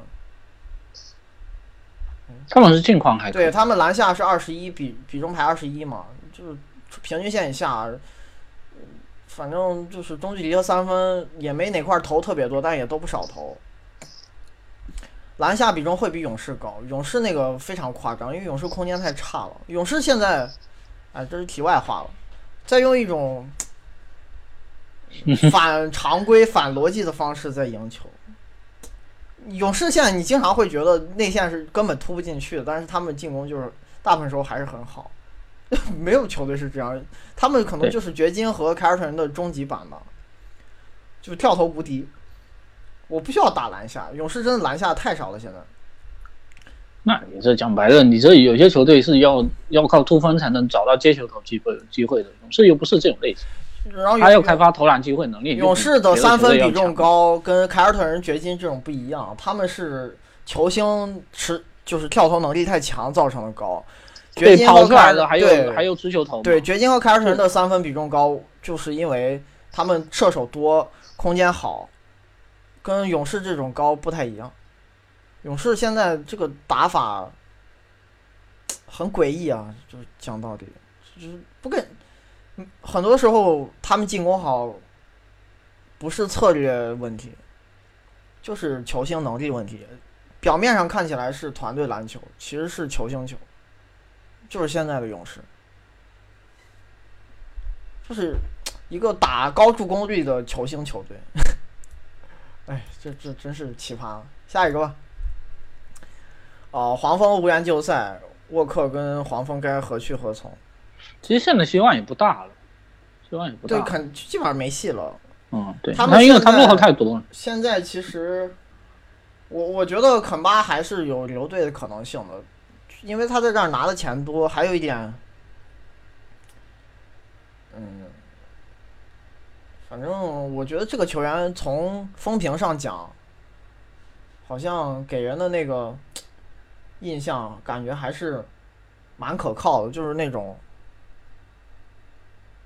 有有可能终老一支球队的那种类型。当然我话不说死，但但是有点像，有很多采访，包括写他的文章，洛维也讲过。虽然他今年打的这个竞技状态有起伏，但我觉得黄蜂留住他倒不是不好。我觉得他球权扛得太重了吧？哎，反正这个你这队他的问题，其实咱们讲了好多，就是队内溢价合同太多了，好多问题都出在之前的签约上，导致现在对呀、他他要是他现在扛呃扛的球权这么重的情况下，很难再把这状态稳定住，效率稳定住。哎我觉得你给他配一些好的帮手，他是可以做到更好的表现。反正最近这几年，一个 MKG，一个马文，马文还好吧，因为他相对最健康，而且这个定位是最好做的。然后能当时签的也还呃价格也还凑合，呃巴图姆也是挺贵。巴图姆、MKG 都问题挺多。泽勒其实你要说如果一直健康打，我觉得合同是值，但是他总总保持不了健康，最近又伤了好久。你看这球员每年的出勤率啊，哎呦，真是夸张，就没有健康过打完一整赛季的时候还不是你搞的啊！我哈、我的我的，那个，然后然后那个还有就是当时那个霍伊斯换风声 换换什么霍华德，然后又换莫兹戈夫，然后又换比永后霍华博，霍华德，莫兹戈夫比永博嘛，就是一个他这个合同是硬滚下来。对，然后越滚越长，越滚越长，把一个可能早早到期的合同滚到还剩两年。比永博现在就是之前攒的债，也是个垃圾合同，那你你这老老实他们薪金实当时空间就很差了，现在，所以留住沃克，说实话，竞争力可能还是有限，最多就是摸到季后赛的门儿。可能上线。今年哎呀，他们这个赛季也是关键球运气不太好，再加上伤病出现这些状况，其实本来挺稳进季后赛的，最后打着打着给打没了。前半反正最近也最近其实虽然呃名义上没有放弃季后赛，但是也够呛的。他们轮换稍微也也做一些调整，也开始培养一些年轻人。其实这个对二号球星兰姆或者马文吧，我倾向于马文，因为马文。但这种其实根本就不能算球星啊，你只能顶多算优质配角。对，你的 RPM 可能是这个队第二号，兰姆、马文和泽勒档次接近吧。嗯，但是你要说比都不算王牌儿。对，这种人你要进联盟前一百，估计都够呛。对，巴图姆现在也也不见得比他们好，我觉得还不一定有他们强。巴图姆现在进攻戏份超低，就在场上有时候不拿球就站定点，但他现在站定点就是投的还蛮准的。今年三分球是还行，但你是砍了很多。无球掩护强行投的投篮，肯定效率会往上。反正这种队啊，如果未来有超出预期的战绩表现，呃，一般就是几种情况，就是之前签的一些烂合同打回来一些价值，比如说更健康了，有谁长球了，要不然就内部挖潜，有年轻人成长了，比如说对，但是他们效因为顺顺位不高嘛，所以这个是蒙克、布里吉斯，你就只能期待于这些人了。被坑，那个埃尔南戈麦斯就是一个。进攻更弱一些的坎特，防守巨烂，我天，这个人就就不会防守，就防守跟坎特差不多烂，进攻还不如坎特，就是这种球员。他正常，我觉得在很多队都不该打轮换的，也就是因为泽勒伤了之后，他的竞争对手是比永博，还会给一点时间。他 DRPM，哎，比坎特还烂，这防守现在倒数第一。负的二点三零，你放空位都是倒数十名了，这比坎特防守还烂得多。你从表现来讲啊，进攻现在差不多了，最近可能打回来一点，防守还更差了。哎，一个中锋 DRPM 烂成这样，我觉得是不能接受的呀。但是因为泽勒老伤，他还得用，就是时间也给了一些。反正比永博也不不比他强太多，两人就是互烂。比永博是进攻就是黑洞，防守会比他好。但是进攻也比他差好多，你俩人谁强谁弱真不好讲呢，真的就是在比烂。所以泽勒一个可能今年 RPM 跟卡佩拉接近的球员，在这个队是一个明星地位，就是影响力上，因为他的替补实在太差了。不是泽勒这球员多厉害啊，他也就是联盟那种普通。全明星那是我开玩笑，你不要乱乱讲，这传出去你要负责任的，张江。早都传出去了，好。哎呦。就泽勒也不是一个多强球员，就普通首发那种水平，就是在弱队打中锋，可以打首发，稳坐首发。但是他的替补实在太差，搞得这个人一伤，黄蜂也吃不消。今年又是只打了一半多一点的比赛。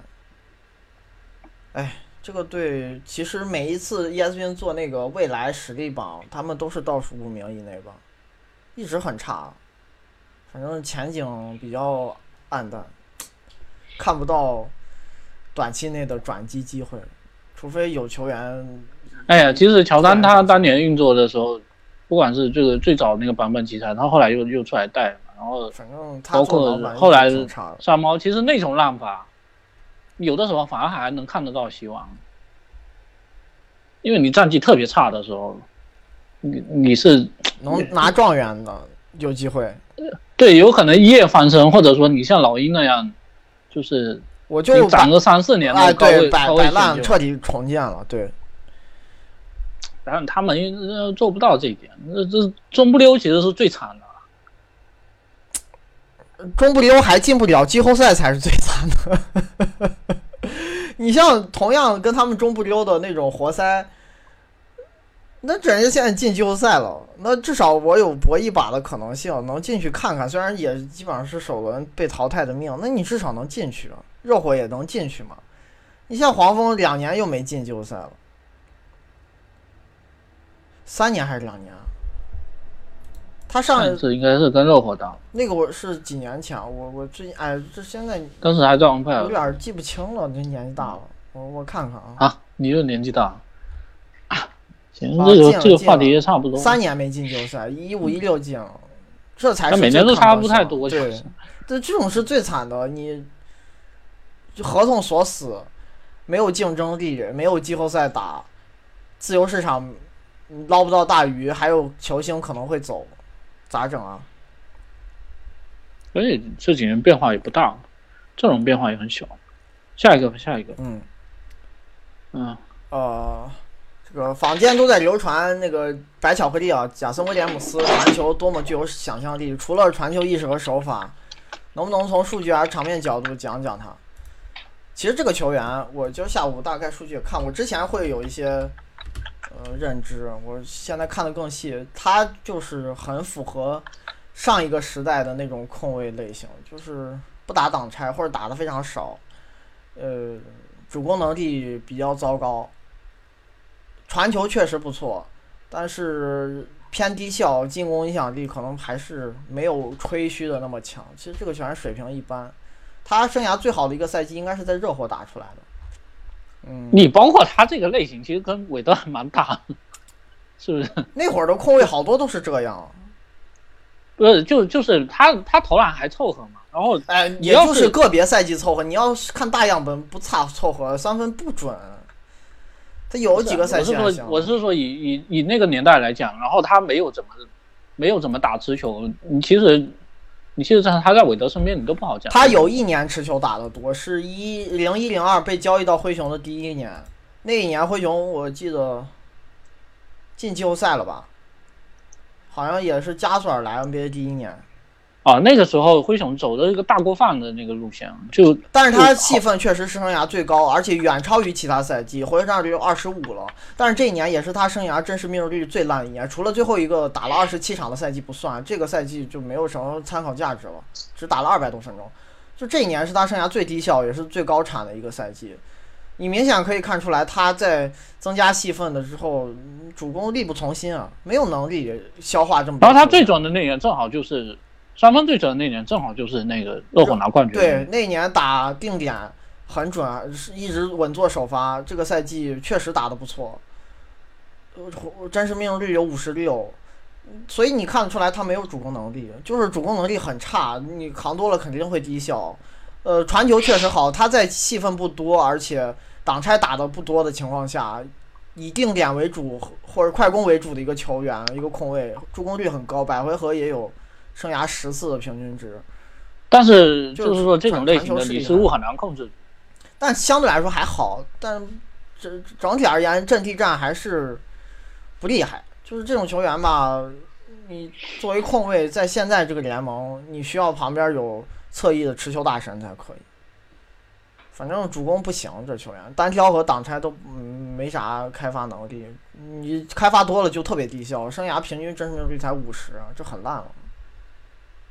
但反正反正当时就那个时候的热火，他给他给韦韦德配了几个射手，还挺靠谱。一个琼俩琼斯，然后波西和沃克嘛，沃克还再加上他嘛。嗯，就你你这样搭了以后，其实你就嗯然后让韦德安心去打持球嘛。那你我就算你产量你要跟现在比，那肯定没法比的。就那个那个时代，你能够做到场上挺多个射手同时在场的，就已经挺难得了。隆多主攻能力还是比他强的。其实，说我说真的，隆多生涯就是大部分时候侵略性比这个威廉姆斯还是会好一点，但是隆多投篮不如他。他的三分产量其实蛮高，这个威廉姆斯，隆多就是三分产量都很差。你隆多跟韦德怎么配啊？隆多跟韦德还真就在公牛配过，配过看这这像配过，他跟隆 这是能多，打配合吗？反正你说进攻，我觉得各有各的问题，但是各有有倾向性嘛，就不太一样。隆多主攻、突破、攻框这些，可能比威廉姆斯还是好。我觉得跟身体条件有关。杰森·威廉姆斯是又矮，不是有人说这个沃克，沃克他三分是不太准，但是你至少能以那个年代来讲，他很高产。对，很敢扔，你至少比投投中距离强，我觉得也也还好了。那当时是一个大前锋，经常还不只是中距离，大前锋有的是像什么卡托啊，然后就是有一些是终结型的大前锋啊，还不是中距离的大前锋。那你有一个能投三分的，你拉开空间肯定价值还是蛮大的，你不能拿拿现在标准去衡量。是，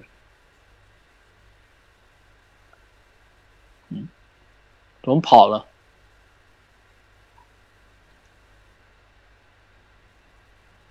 这人说走就走啊！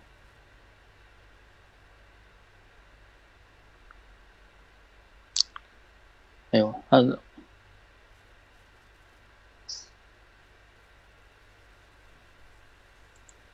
是啊，你包括霍里，你你你说他后来拿这么多荣誉，你反推过去，那这这个东西我们没有经过更深的研究，你反推过去，其实也也会觉得他这个类型其实是蛮符合时代潮流的，他甚至是走在时代前面的，对不对？哎，回来了。嗯。嗯，刚水喝多了。行，下一个吧，讲完了吧？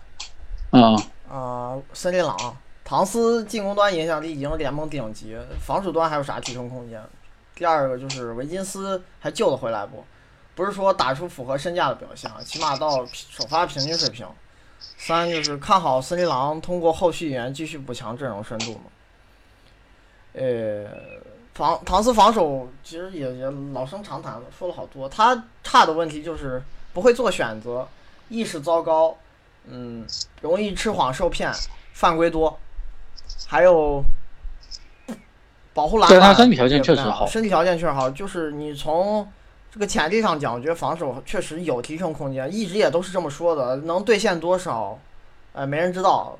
这反正但他这几年其实有一些进步嘛，就是说你相对自己来说有一些进步，但是这个进步不是决定性的，就是。但是，呃，我我觉得可还能观察吧。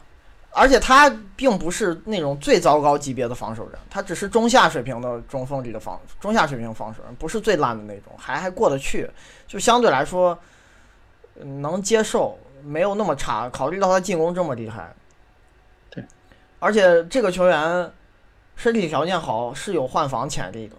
包括那天打勇士那一场关键球换防过杜兰特两次，一次是先尽量不失位，最后有点被过，但是之之后至少有队友补防，还有一次直接单防就防下来了。但当时关键球打防浓眉也防挺好。嗯，就这个球员有防守潜力，还是能挖的。第二个问题就是维金斯，你要说救得回来不？我觉得肯定有希望。这么小年纪，这个还有时间成长，但。还有机会是吧？够呛，感觉。他这个类型关键很怪。你他现在问题就是，你哪怕防守好一点，或者三分稍微好一点，可能都能成为一个合格的必首发，就普通首发。而且还有一点，我说真的，你你维金斯，你别的东西不要提要求，你先回到两年前的水准再讲。他他两年前他也是反手没有，传球没有，三分也不够好，但你那个时候主攻比现在强。对，然后效率也比现在高。那越打越烂，你是怎么回事？你这你按道理你年轻人，你你不要说什么有多大进步，你别退步好吧？他这打了四年，越来越差。对呀，你最近两年你是在退步的，那那你这个这个就有点反常规的这个事情啊。哎呀，这个咋讲嘞？啊，我但我对这个人有一个特别怀疑地方，他罚球不行，最近两年罚球都好差，这让你你对他投篮提升就打问号。哇，这球员真的就是不是？但但是他跟西蒙斯不一样的地方是在于，你首先西蒙斯攻防比你强，西蒙斯有强项，他对，还有一个人家不会投篮，人家就不投了，那你也总比你。这种半吊子啊，对，哎，对呀，你半吊子，你三分也不太准，而且投了一大堆中距离，要来的好吧？西蒙斯是这样，他因为控球技术更好，然后对抗更出色，会比维金斯更容易打到篮下，而且更频繁打到篮下，这是他能做到，维金斯做不到。然后他不干的事情，他就真不干了，而且这个事情是拖空间，传球也，但也总比你，总比你在中距离扔一大堆要来的好。是啊，是不是？而且传球也完爆，你西蒙斯他即使现在永远不进步。他也绝对是一个优质首发了，可以靠这个水平在 NBA 摸爬滚打个七八个赛季，我觉得一点问题都没有。除非出现重大伤病，他只要在身体还处在巅峰的时候，他这个打法就能维持。维金斯是身体挺巅峰了，也没啥强项，我也不知道嗯嗯以后能干啥。西蒙斯防守不厉害，那也比维金斯强。就是这些问题，说维金斯说了五四五年了，也没见任何改善。你到底啥时候能改善？这就是成空谈了。下一个问题就是讲森林狼未来补强。其实跟跟刚刚那个黄蜂有类似的地方，只不过他们现在就是把唐斯续约了。这个队也是存在不少溢价合同的，维金斯已经是垃圾合同了，还有一个是吉恩，也类似一个垃圾合同。这俩人一年哦，快到了，吉恩快到了。没有没有，他绝对没到。这个人我记得他是提前续约的，他这合同不短，好像还有两年。哦，没有，就是就是没没到那个，就你要你要跟原来那些垃圾合同比的话，他时间会稍微早一点。我看他要打到二一年才到呢呀，还有两年多，就今年打完还有两年啊。不是他最近可以这水平也不值这钱啊！你现在有时候连轮换都不进，然后一年拿一千六百万，这算啥？因为你本来吉布森在这个球队打第三内线，就轮换都已经够用。就你你别看这个队感觉，但但是我提一点就是说，就说孙李安其实其实这球队离季后赛没有差太远，因为他有一个特别厉害的球员健康啊，对，然后有两个特别厉害的球员，考文顿健康，唐斯保证健康，这个水平不会差。但是其实薪资结构一点都不健康，这个队是那你你这里讲白了就是就是说，你像上个赛季，孙李安也进了季后赛了，那你这个是不是就能够让你觉得很满意？这就不好讲。他其实跟鹈鹕就有点像嘛，就是说高不成季后赛他也季后赛应该呃有机会摸到门儿。呃也能进，但是你比如说你遭遇一些伤病，可能也就进不了了。然后你这样耗下去，你回头唐斯，等到下一份合同再过了，或者说会不会像浓眉这样提前就，呃，闹起来了，那就不好说了。这个反正他们薪资结构并不好，明年像蒂格大概率我感觉会执行球员选项，因为他今年打得不好，进自由市场可能拿不到这么多钱，再试一年，把表现打好再进自由市场，我觉得更合理。然后唐斯的合同马马上就开始执行了。维金斯合同他有比例提升，就是下赛季一个两千七百五十万、一千九百万、一千六百二十万、一千一百三十万、两千七百三十万，光这五个人加起来就有快一个亿了。其实你剩下边角料剩的那些钱，能提升的地方很有限。就你想引援，其实没啥操作空间，因为大家把薪水都吃死，工资帽所剩无几。然后这还不考虑吉布森、托利弗这些优质轮换球员合同到期，泰勒斯·琼斯成为受限制自由球员，这都是他们今年打轮换时间很多的人。哎呦，反正不乐观，说实话，就薪资结构其实也是齐博杜之前呃埋下的坑，现在后新的管理层要还债。考文顿是优质，但是他的优质合同又会被别人一些垃圾合同给抵消掉。你再优质，刚刚才有人说拉文，我没听懂这个网友他是表达是觉得拉文留下好还是不好？你你拉文不送走，很多人来不了啊。是这是两笔后先后发生的交易，最后才才促成的。然后萨里奇今年反正打的也不好，比预期低很多。他现在进攻没上赛季强，防守还是很差，就是水平并不好。其实有人，你从萨里奇这个表现来讲，送走他倒是还蛮正确的。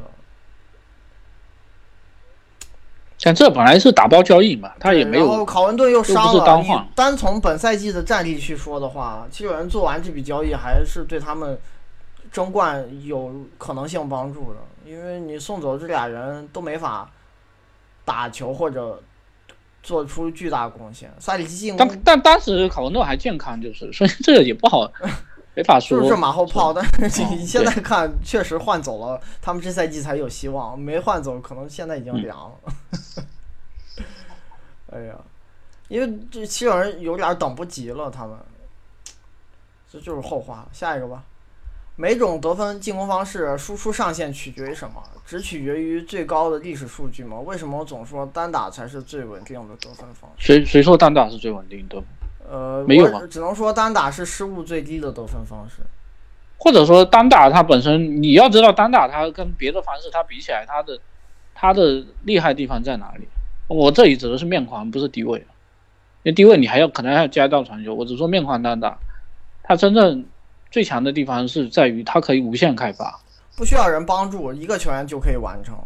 对，按道按道理来讲，输出上限最高的应该是无球方式，就是接球投篮、空位接球投篮或者或者篮下终结这种方式，肯定会比你单打一个人干进去，打就你这种这两种方式，你肯定是打无球的效率更高。但是无因为无球没有持球开发完它才存在。对呀、你要经过几道传球的，你是要要经经过前面的步骤才有最最后这个最优化的这个结果，这不是谁都能做到。当然，像无球掩护和手递手这种，呃，它难度也很大。对，就是你不是所有人都做得了加了一些的。这个这种方式不适合于所有球员，大部分人是完成不了，很很困难。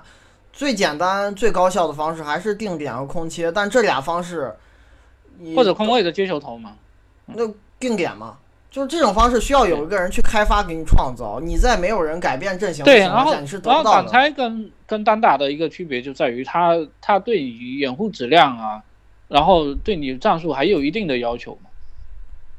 他不是说你，因为你你单打你相对来说，他对错位的这个要求会小一点。你而且一般也都是那种你最 NBA 最强的单打手，你像詹姆斯啊，像杜兰特啊，这些人就是一个，他们可能对面前的球员没有太多要求。那当然你，你越弱的防守球员肯定是越好。那那这这个这个规律是一样的，但就相对来说，他们没不是一定要求是是错位才能打。那挡拆他就是要求要有错位。那你比如说你这个掩护，如果比如对方挤过了，或者你掩护质量不够高，你错位没出来的话，那他可能时间又消耗了，这个是跟单打不一样的地方。但但你只能说单打开发方面，他可能是确实是要求最低的。对，啊、嗯但就是我这么讲吧，呃，得输出效率最高的肯定是无球。如果你每一个回合都能用定点去完成，那你绝对是全联盟得分效率最高的球队。但问题就在于你做不到。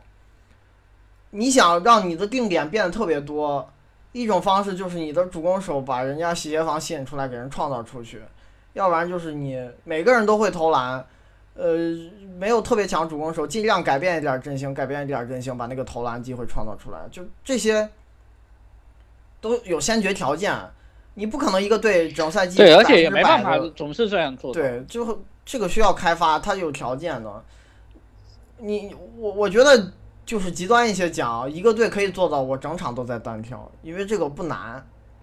我我我我肯定能让那个球员开发出来，定点不是你传球还有失误成本，所以你哪怕你比如说像爵士这种，其实战术能力已经很强的球队，他最后还是会出现这个情况，他们开发能力不够强，因为没有办法每个回合都是打战术，你就二十四秒的时间嘛，是不是？呃挡拆是会让空间变好，这个没问题，因为你的球员多人多一个出来做掩护，那你内线肯定不会那么堵了。你只只要内线少站一个人，你自然会变得空间更更开阔。但是对手怎么防就是另外一回事儿，就是你出中锋出来，不代表对手中锋也会跟着出来。但是这种情况下会得到一些舒适的投篮空间，那你能不能把握就是能力问题了。就是有一个进攻方选择和防守方选择，这个不是联动的，对手有可能不不跟着你这样防。你像雄鹿他就不这样防，那我有一个单单挑的这个持球投高手，那不是也也有这个能力？这个这我觉得最后还是要看球员类型。嗯，就是这个就，嗯、具体问题具体分析嘛。对，下一个吧，掘谈谈掘金、雷霆、火箭防挡拆、高位延误之间的差别和这种策略到季后赛中的优劣。嗯，其实火箭很少这样防，就是防的不多，今年会比上赛季可能频繁一些，但是大部分时候还是玩换防，而且是五个位置一直换防。呃，雷霆和掘金确实在这种策略上是现在联盟最频繁的球队之一了吧？然后步行者也比较多，当然还还有一些弱队也爱在湖顶延误包夹，但是雷霆和掘金因为是熟脸，大家印象最深。他俩的区别是，雷霆在除中锋位置以外的球员，嗯，他有两个前方型的防守能力比掘金强。就掘金可能除了约基奇之外，他因为中锋要这样站出来，你打防挡拆的时候，优先是找中锋嘛，咱就只讨论这种情况，不讨论什么找其他位置掩护，再挑战中锋的这种情况。嗯掘金在约基奇跟防出来之后，呃，护框就协防真正厉害的球员只有一个，就是米尔萨普。他的巴顿、哈里斯和都是后卫，都在这方面贡献一般。哈里斯可能会略好一点，穆雷跟巴顿就会更差了。但是他也不，哈里斯也只是那种防守的箭头人物，他不是协防大协防协防护框。然后雷霆是一米九多的，其实不只是俩，威少也很厉害。威少在控卫里的协防能力绝对是一流的，但是也因为他特别爱协防、爱抢断，有时候会漏人。但是你真要说抢断造失误这能力，威少就是控卫顶级的。然后格兰特、乔治就不用讲了，所以在执行效果上，呃，这俩球队是有差别的，可能策略相近，雷霆会更激进一些，但雷霆也因为他们球员的能力更强、体型更好，会实现出更好的效果。就你策略是一方面，然后然后你你说这个到了季后赛优劣，其实你讲白了就是他这种这种打法，他克制的哪些球队啊？一个是你转移球能力比较弱的，嗯，你不是说。是没错，你比如说你局部是出现这个多多防守的情况，但是你球传不到位，或者你球传传到一半了以后可能停下来了，那人家位置可能就找回来了。嗯，这这里头有一个比较明显的一个，我举个例子，以前热火也是这种防守方式嘛，对不对？他们是高位逼抢也是非常凶的，但是步行者他就就是有这个问题，处理球比较慢，然后热火回头就能给你把这个位置找回来。但打马刺不行了，马刺马刺把你当猴耍，玩死了。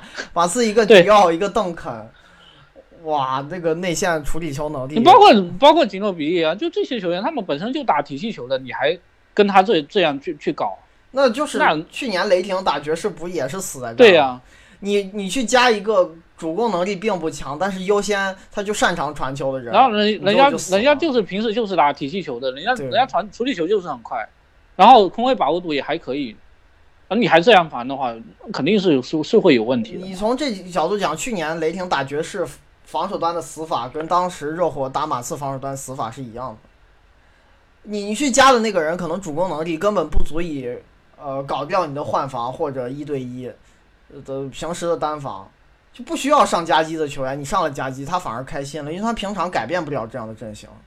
卢比奥，你说全联盟的中锋去换防他，他有几个敢一对一稳吃的？我觉得都挑不出几个。或者就直接绕，他们绕防都很少。对，这种就是让阵型不发生改变，我尽量保证继续一防一的策略。然后雷霆不这么干，就被人玩死了。一个大对角横传找到英格尔斯，一个大对角横传找到克劳德。然后英格尔斯那轮系列赛三分就是空位见一个进一个，见一个进一个。然后，然后所以，所以就是说，这这种类型的球队，他们一般是大前锋上协防，所以对对手的大前锋会不会投篮其实很重要。呃，但有时候也不一定考验大前锋，他会后续轮转，就是你最后剩下三个位置的综合投篮的整体能力。那那你这讲白了，你就比如说对面大前锋特别准，小前锋不够准的话，他可能。另外，再把拿小前锋去上提到底角那个位置，先先先防第一波，后续后续再去补，这个是一样。当你那三个位置都很准的时候，这种防守就容易吃瘪，就会被人爆。嗯，他们都怕那种全射手的配置。你比如说碰到凯尔特人了，或者呃碰到掘金了，就这种他能在大部分时候摆射程特别棒的阵容的时候，你这样防一旦导出空位，可能就是致命的，失分率会很高。包括去年，然后掘金他，你你看他们，呃，打火箭，就是会出现，比如说塔克转的时候，他们就防不住。哎，对，因为他们老是把塔克放掉，但是塔克如果回应特别好的话，那就够呛。然后还有一个，或掘金其实几次防开拓者防的蛮好，因为开拓者那阿米努那些前锋放掉了，不用付出代价。但塔克其实也经常让你付出不了代价，但掘掘金那回打火箭，他就给赶上了。塔克不准的比赛也不少，现在，嗯，这不坑起来也蛮差。那你包括开拓者的前锋也是这样，这些就是，这就是有的时候你能赌成，有的时候赌不成嘛。他们你包括去年火箭，其其实塔克那状态，我觉得也有点超常。肯定超常了呀，他他，对。掘掘金和凯尔特人在进攻分布上是有相似之处，但是也有区别，就是他们。比较风格像的地方都是跳投特别多，篮下比重偏低。掘金会比凯尔特人略好，因为他们进攻篮板特别厉害。凯尔特人会侵略性更差，但整体而言都是跳投型球队，中距离和三分投的很多。呃，只不过凯尔特人除了不会造罚球，也完全不会抢进攻篮板。掘金是进攻篮板特别强，完全不会造罚球。在在风格上是有类似的地方，但也不完全类似。掘金因为他们侵略性可能更好一点，所以进攻效率也更高吧。行，行吧，下一个。呃，新生代球员是不是在投射三分技术上都比以前有改良？肯定是。然后 以前听猫哥说，实际上长两分和三分命中率差不多。为什么以前有很多大个子都宁愿投长两分不是三分？呃，就是这就是数学问题。以前球员数学没学好，或者管理层数学没学好，他不懂这些逻辑道理。等别人实验成功或者不是，而且而且这里头就是有有几个东西你你要考虑的，一个就是。大个子真的愿意投长两分的也不多啊。你你这里头你他还有一个区别，呃，你就比如说这个底角这一块的长两分距离跟正面的长两分距离其实又有一些差别，因为本来底角三分跟正面三分就有差别嘛，是不是？对。然后比较短，所以命中率更高。对，然后还有就是以前的大前锋并不是说一个个个都是那个长两分高手啊。他好多就是终结型的，人家长两分都不投的，这，然后，然后这几年其实慢慢就会发现，好多呃，以前可能投长两分的，你开始拉出来练三分球了，但有没有反例呢？其实也有，你包括阿德，他就是，他这产量就上不了，就不上，不不学，对，对，反正你学了，我觉得总归没坏处。你你你包括加内特，加内特其实他最后几年他他其实啊那会儿进攻好差啊，但是你只看他中距离这一块，他其实很准的，对。但问题就是你只投这一块又不去拦下，他就死活不出去。但是因为这也到了他生涯最后几年了，可能对他也没什么要求，因为马上也要退役。那我假设江内特再年轻五年，你是不是应该对他提出这个要求？这就不好讲了，是吗？就，但但是反正就是说。第一个问题，这个我觉得答案是肯定的，就是新生代球员肯定投射三分技术比以前是有改良，你整个你整个观念都变了。你以前的球员，你以前球员，你首先一个是你出出去投篮就是被人批评乱，你还不要说是投长两分还是什么。当时易建联投长长两分被人骂，不是说这个打法低效，是说你不去内线刚。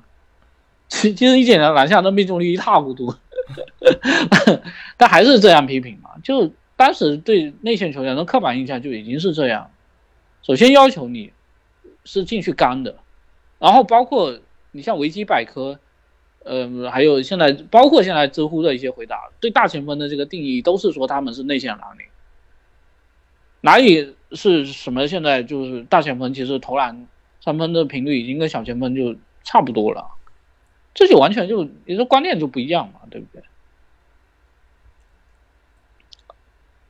我觉得你是要先有这个长两分的这个这个能力，大部分你像戴德蒙这种，嗯，戴德蒙这种直接从终结手变成上分，这很少见。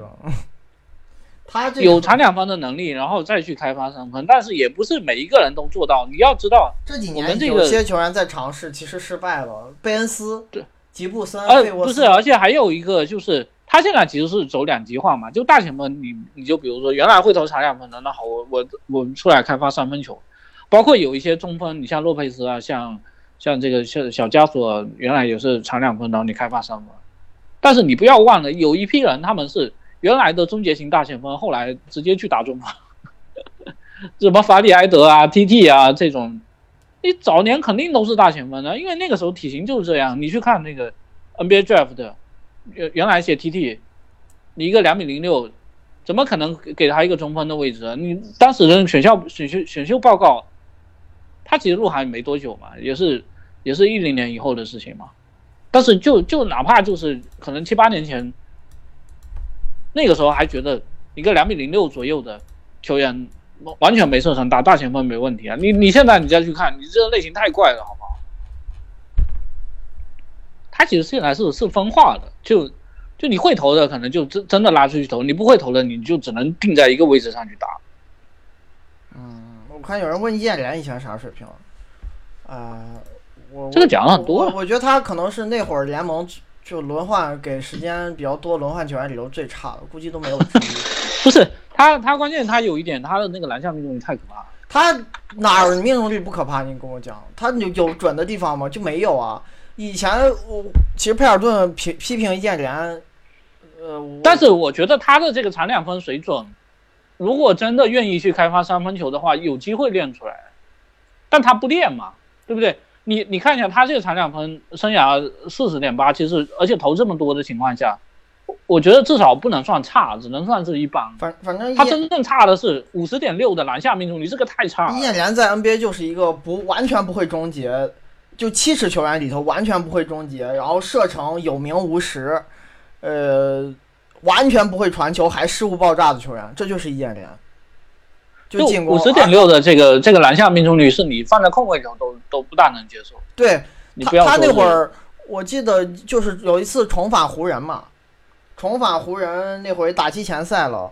当时佩尔顿给他球员报告有一句话就说的非常尖锐啊，有名无实的空间型中锋，就是说那是因为他回 CBA 了以后，CBA 球队也没有要求他投大量的三分球嘛，他最后这项技能就没练出来。就是当时很多人在那个坊间觉得易建联感觉是个有射程的内线，其实完全不准，而且完全不投三分。他在 NBA 的时候，三分产量还是极低还是，只有在篮网有一年还可以，但是整体打了五个赛季下来，三十六分钟出手一点三次，很差。哎，很差篮网那年其实他本来按道理来讲绩效还不错啊，你二十一岁的时候，然后三分第二年三分突然间暴涨，你如果放在现在这个观念的话，你培养肯定就是你你然后慢慢产两分往下砍嘛，三分再继续往上走，结果第二年三分又给他砍没了，我我觉得他可能易建联的是背后这训练团队当时也是这个定位做的做的不对，是不是？反正你你看，你还是有时代局限再。问跟本德比怎么样？本德的 OBPM、BPM 完爆易建联，效率就更高。别看本德五十二点四、五十二点五这种效率已经很差了，易建联连五十都做不到，真是命中率，生涯平均是四十七啊，非常差。这个球员而且失误特别多而，且你为啥要跟本德比？他可能觉得不是本德比，他觉得本德差。我跟你说，周琦和易建联，你你你真没有本德 强，我我我就这么敢说。本而且你们觉得不行？你再这样打下去，你你能确定他新秀合同完了能留 NBA 吗？我我都不好讲的，你不能拿你你们觉得本德差，本德是差，我我敢说周琦和易建联还不如本德呢，就是这样。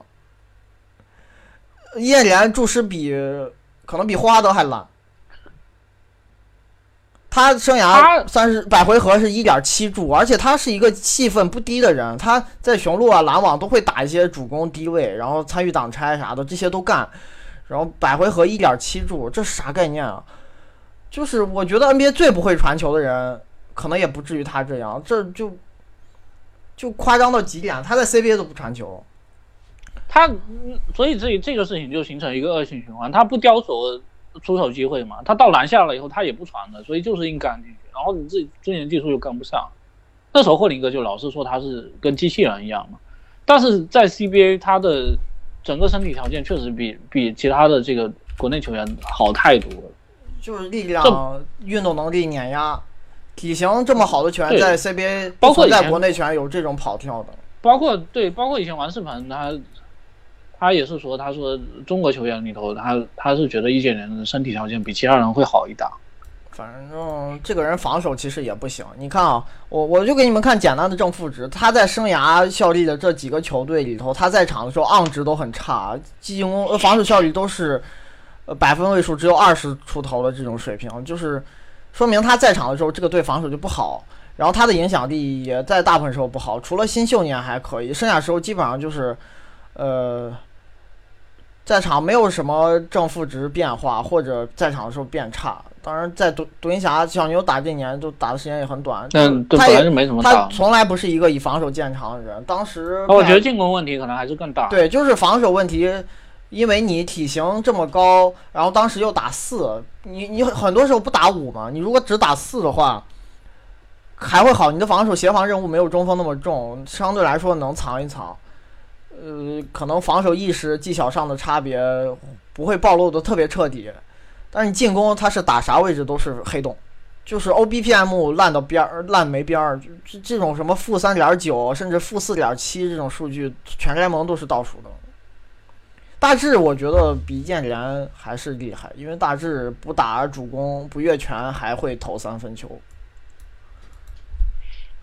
我觉得大致在 NBA 的水准绝对比阿联强，但阿联这种人吧，在烂联赛就是虐菜神器，因为身体好。他就是这这其实 NBA 也有很多这种类型，你可以理解为他是 CBA 里的浓眉，就是这种无球终结能力。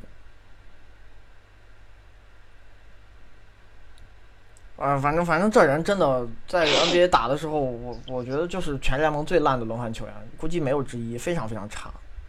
你们觉得本德不厉害，燕联比本德还差，就是这样。就有可能这里这种球员在不同联赛他的价值是不一样，但至少在 NBA，燕联绝对没有本德强。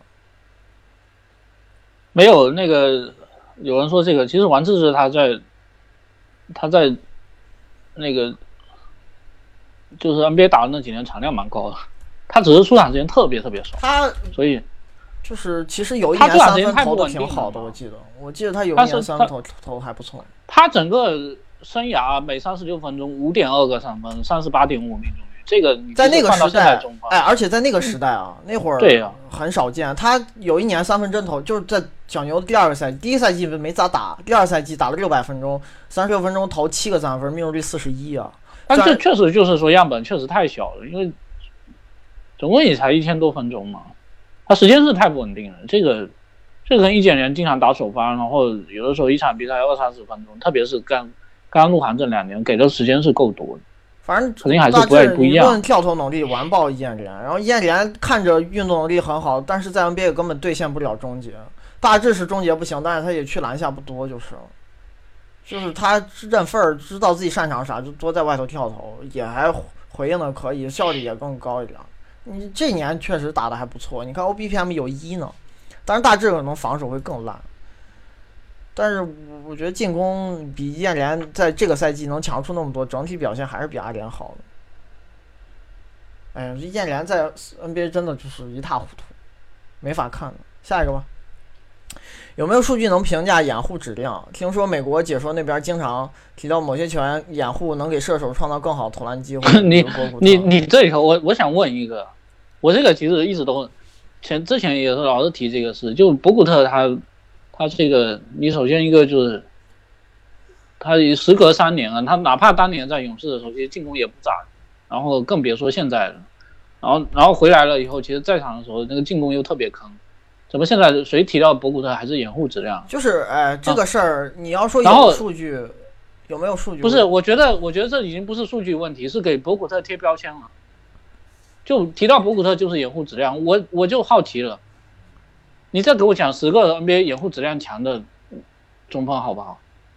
你就比如说你你问 NBA 谁三分比较厉害，你你举十个人出来，我我我很容易举例子啊。但是好像掩护质量，大家就讲博古特，你其他人不讲啊。而且这个事情是什么？我我一直的观点是，热情比质量重要，就是你去不去做掩护的差别，比你掩护做的好不好要重要多了。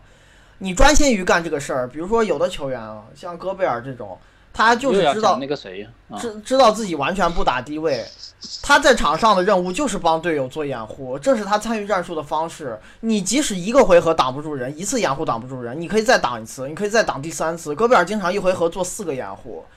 这就是他在场上做这个事情的热情和投入度，这个更决定他的价值。还还有一点，你要你要说掩护质量有没有数据，也有，联盟有一个掩护助攻得分的那个，但是那个东西比较片面。对，就是它更考验你的量而不是质。但是我我的观点就是，当你这个球员不会终结又没射程。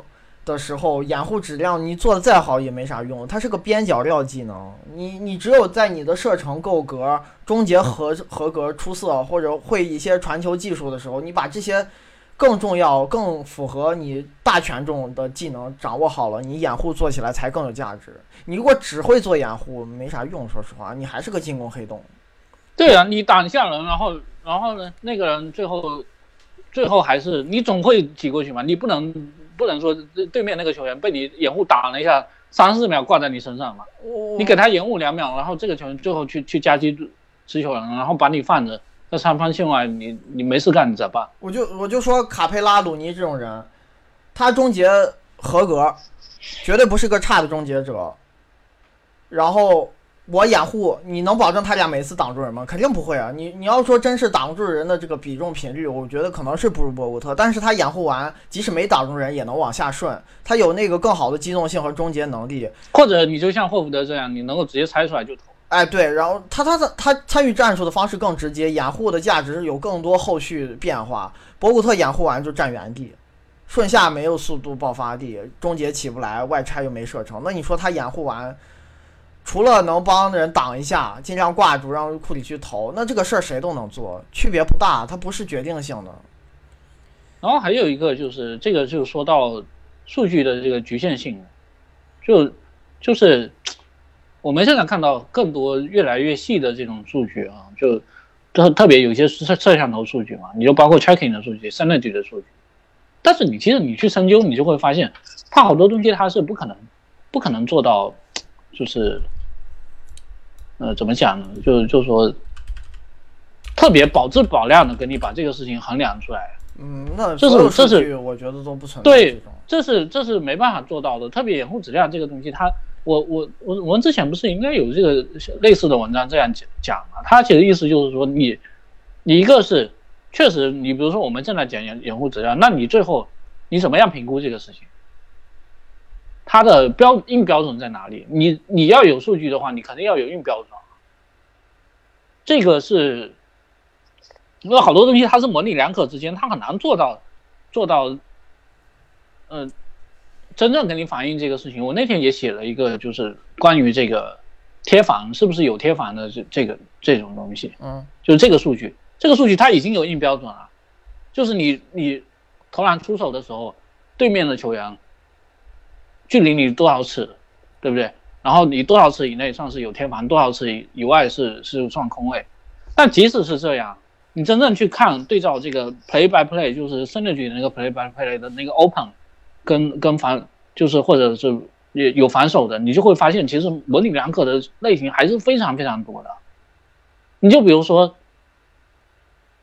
我有贴防，但是这个人我下降，他其实站在原地，或者说他手可能都没伸，他只是站在你面前，然后你你这手跳起来就没有干扰，其实对，那你这个跟跟真正贴在你面前，然后手手伸的特别直，甚至是跟你同步跳起来，这是一样的嘛？然后还有还有一些类型，比如说，比如说这个球员，呃，归位的时候是扑到你。面前了，但是可能扑歪了。一个右手球员他扑到你左手了，那其实他是离你很近的，甚至他有可能有一部分时间他是他是在你面前，但这个算不算有贴罚？他非常多模棱两可的这个情况，所以你你你特别你像掩护这样，它也是为什么说这些摄像头数据，它就是你从整个历史的发展来讲，它就是会比这些面板数据发展要来的慢。就是因为它很难界定啊，它标准特别模糊，不像你助攻，你对你有严格定义，篮板有严格定义。哎，助攻其实还相对模糊一点。啊，对，篮板得分，你得分这个东西谁得的，你靠人都能统计，根本不需要机器。不是，就是这个不是说统计方式的问题，是是你你肯定就是会有很各种各样的模棱两可的这个情况，很难去衡量的。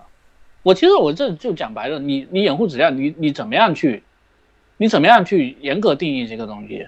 你挡住人跟没挡住人之间，它有他有好多中间态。有时候没挡住人可能比挡住人还效果更好，因为你你让对手防挡拆那个人站错位置了，然后他走了另一方向没人防，你你有的对，然后还有的时候他是他是那种假掩护，反而是让你换防产生错乱了。哎，这些东西其实其实你结合比赛，你就会发现。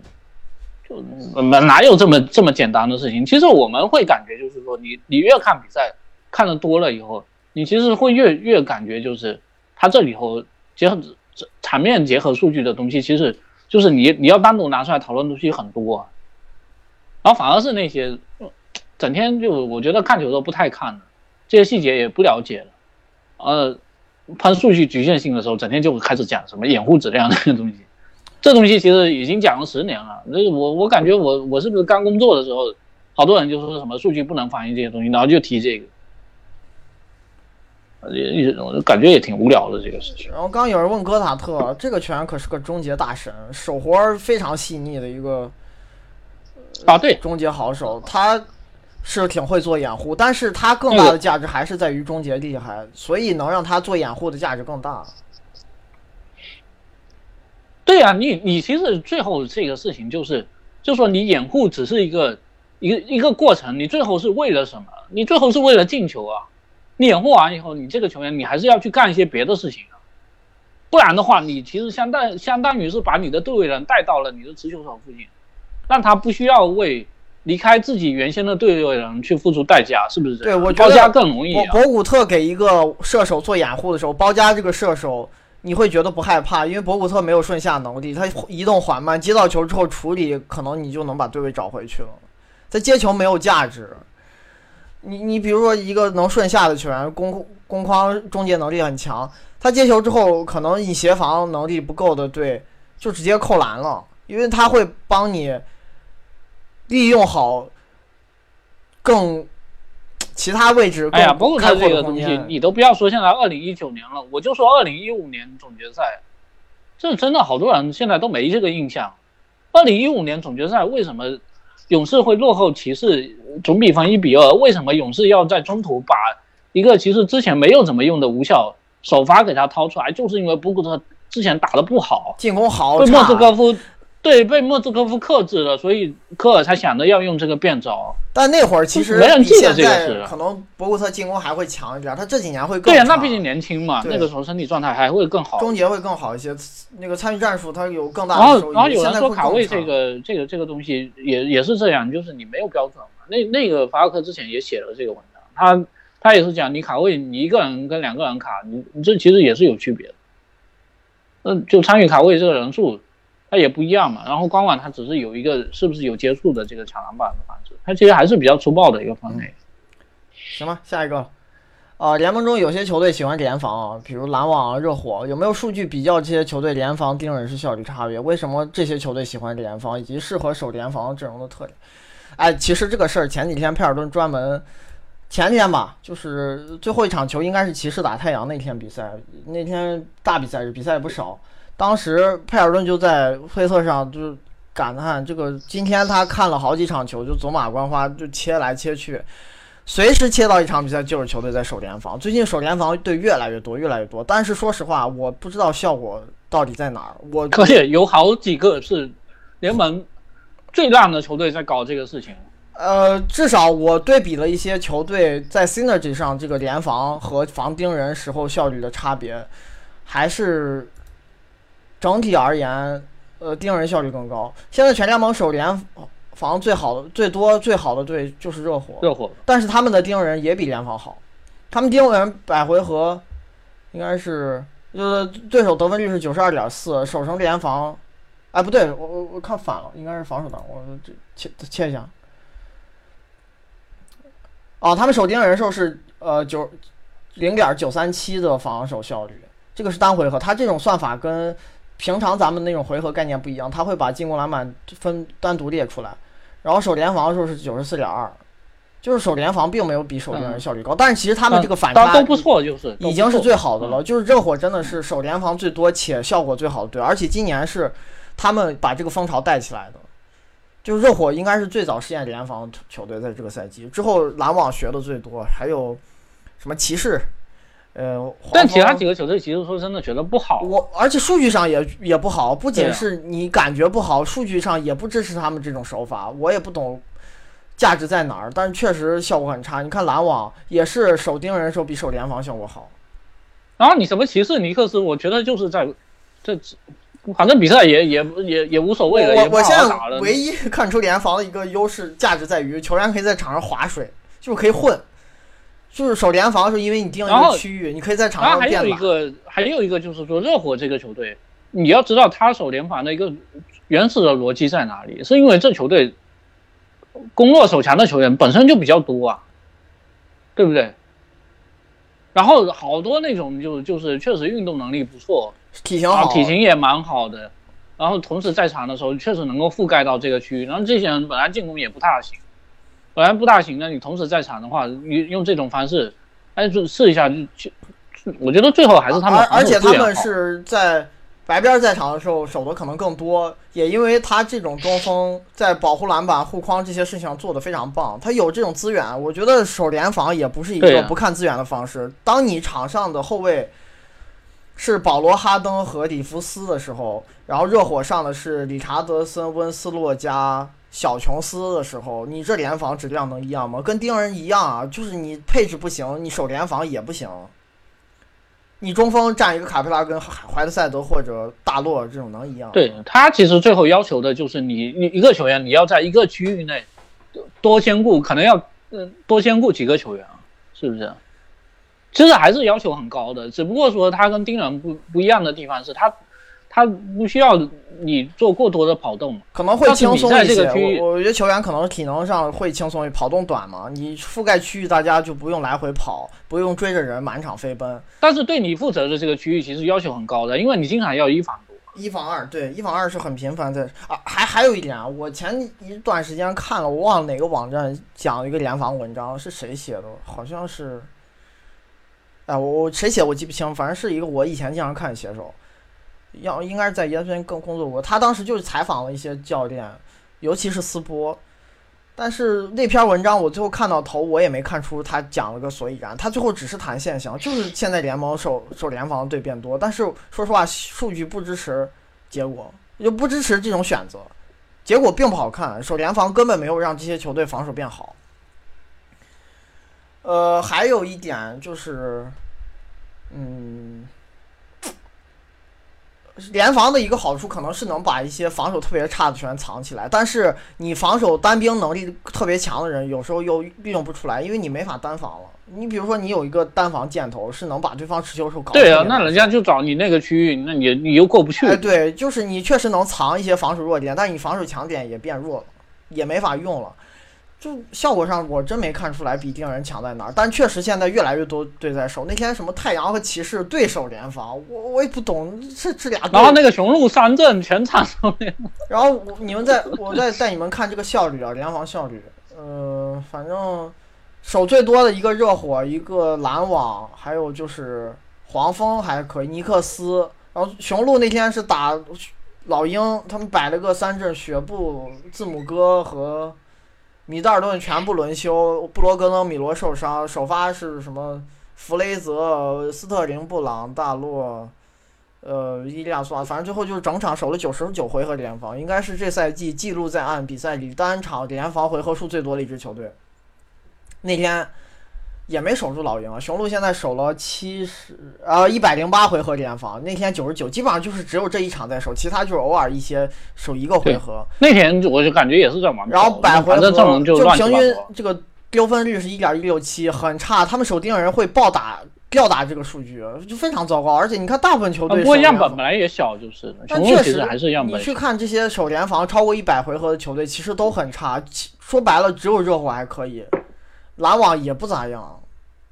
我你就结果不支持这种选择，而且 NBA 级别的投射球队，嗯，你守联防真的好使吗？有小空位对于 NBA 球员来说是很容易把握住的。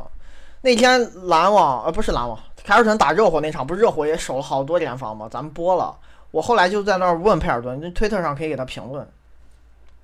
我我说凯尔特人一个射手数量和质量都这么棒的球队，你守联防真的有用吗？他他也很疑惑，然后最后给我说是，可能因为那热火那天轮换短，然后没有标准小前锋，最后琼斯还伤了，跟这个有关。呃，他们并不是在针对对手投射质量高低在摆联防，就纯粹是因为自己阵容上的一些局限性和短板在守联防。他们不看对手的，有时候我也感觉是。你你打凯尔特人这种对手联防有啥用？本来他们就不攻防，守联防不是更让人跳投？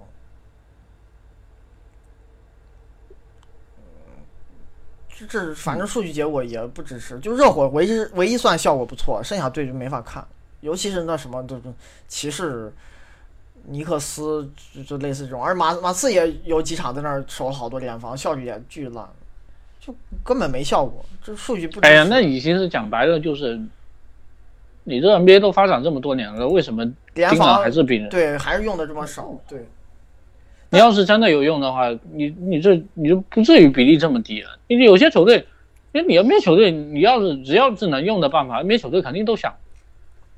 如果确实管用的话，肯定也会大面积采用。你你现在比例这么低，肯定本身就它有一定的原因。嗯，只能说现在稍微有点反弹，可能就是它这个比例稍微有点反弹，可能有些意外。那确实也不常见，确实也不常见。讲不清，我觉得，反正效果嗯并不好。你只能说是确实，就是说以前联防真的是很少见、很少见的情况，我们现在呃更经常看到了。包括有一段时间，我感觉做关键球的时候，动不动看到，觉得也确实蛮新鲜的这个事情。最近也没啥新鲜，因为今年还见了不少。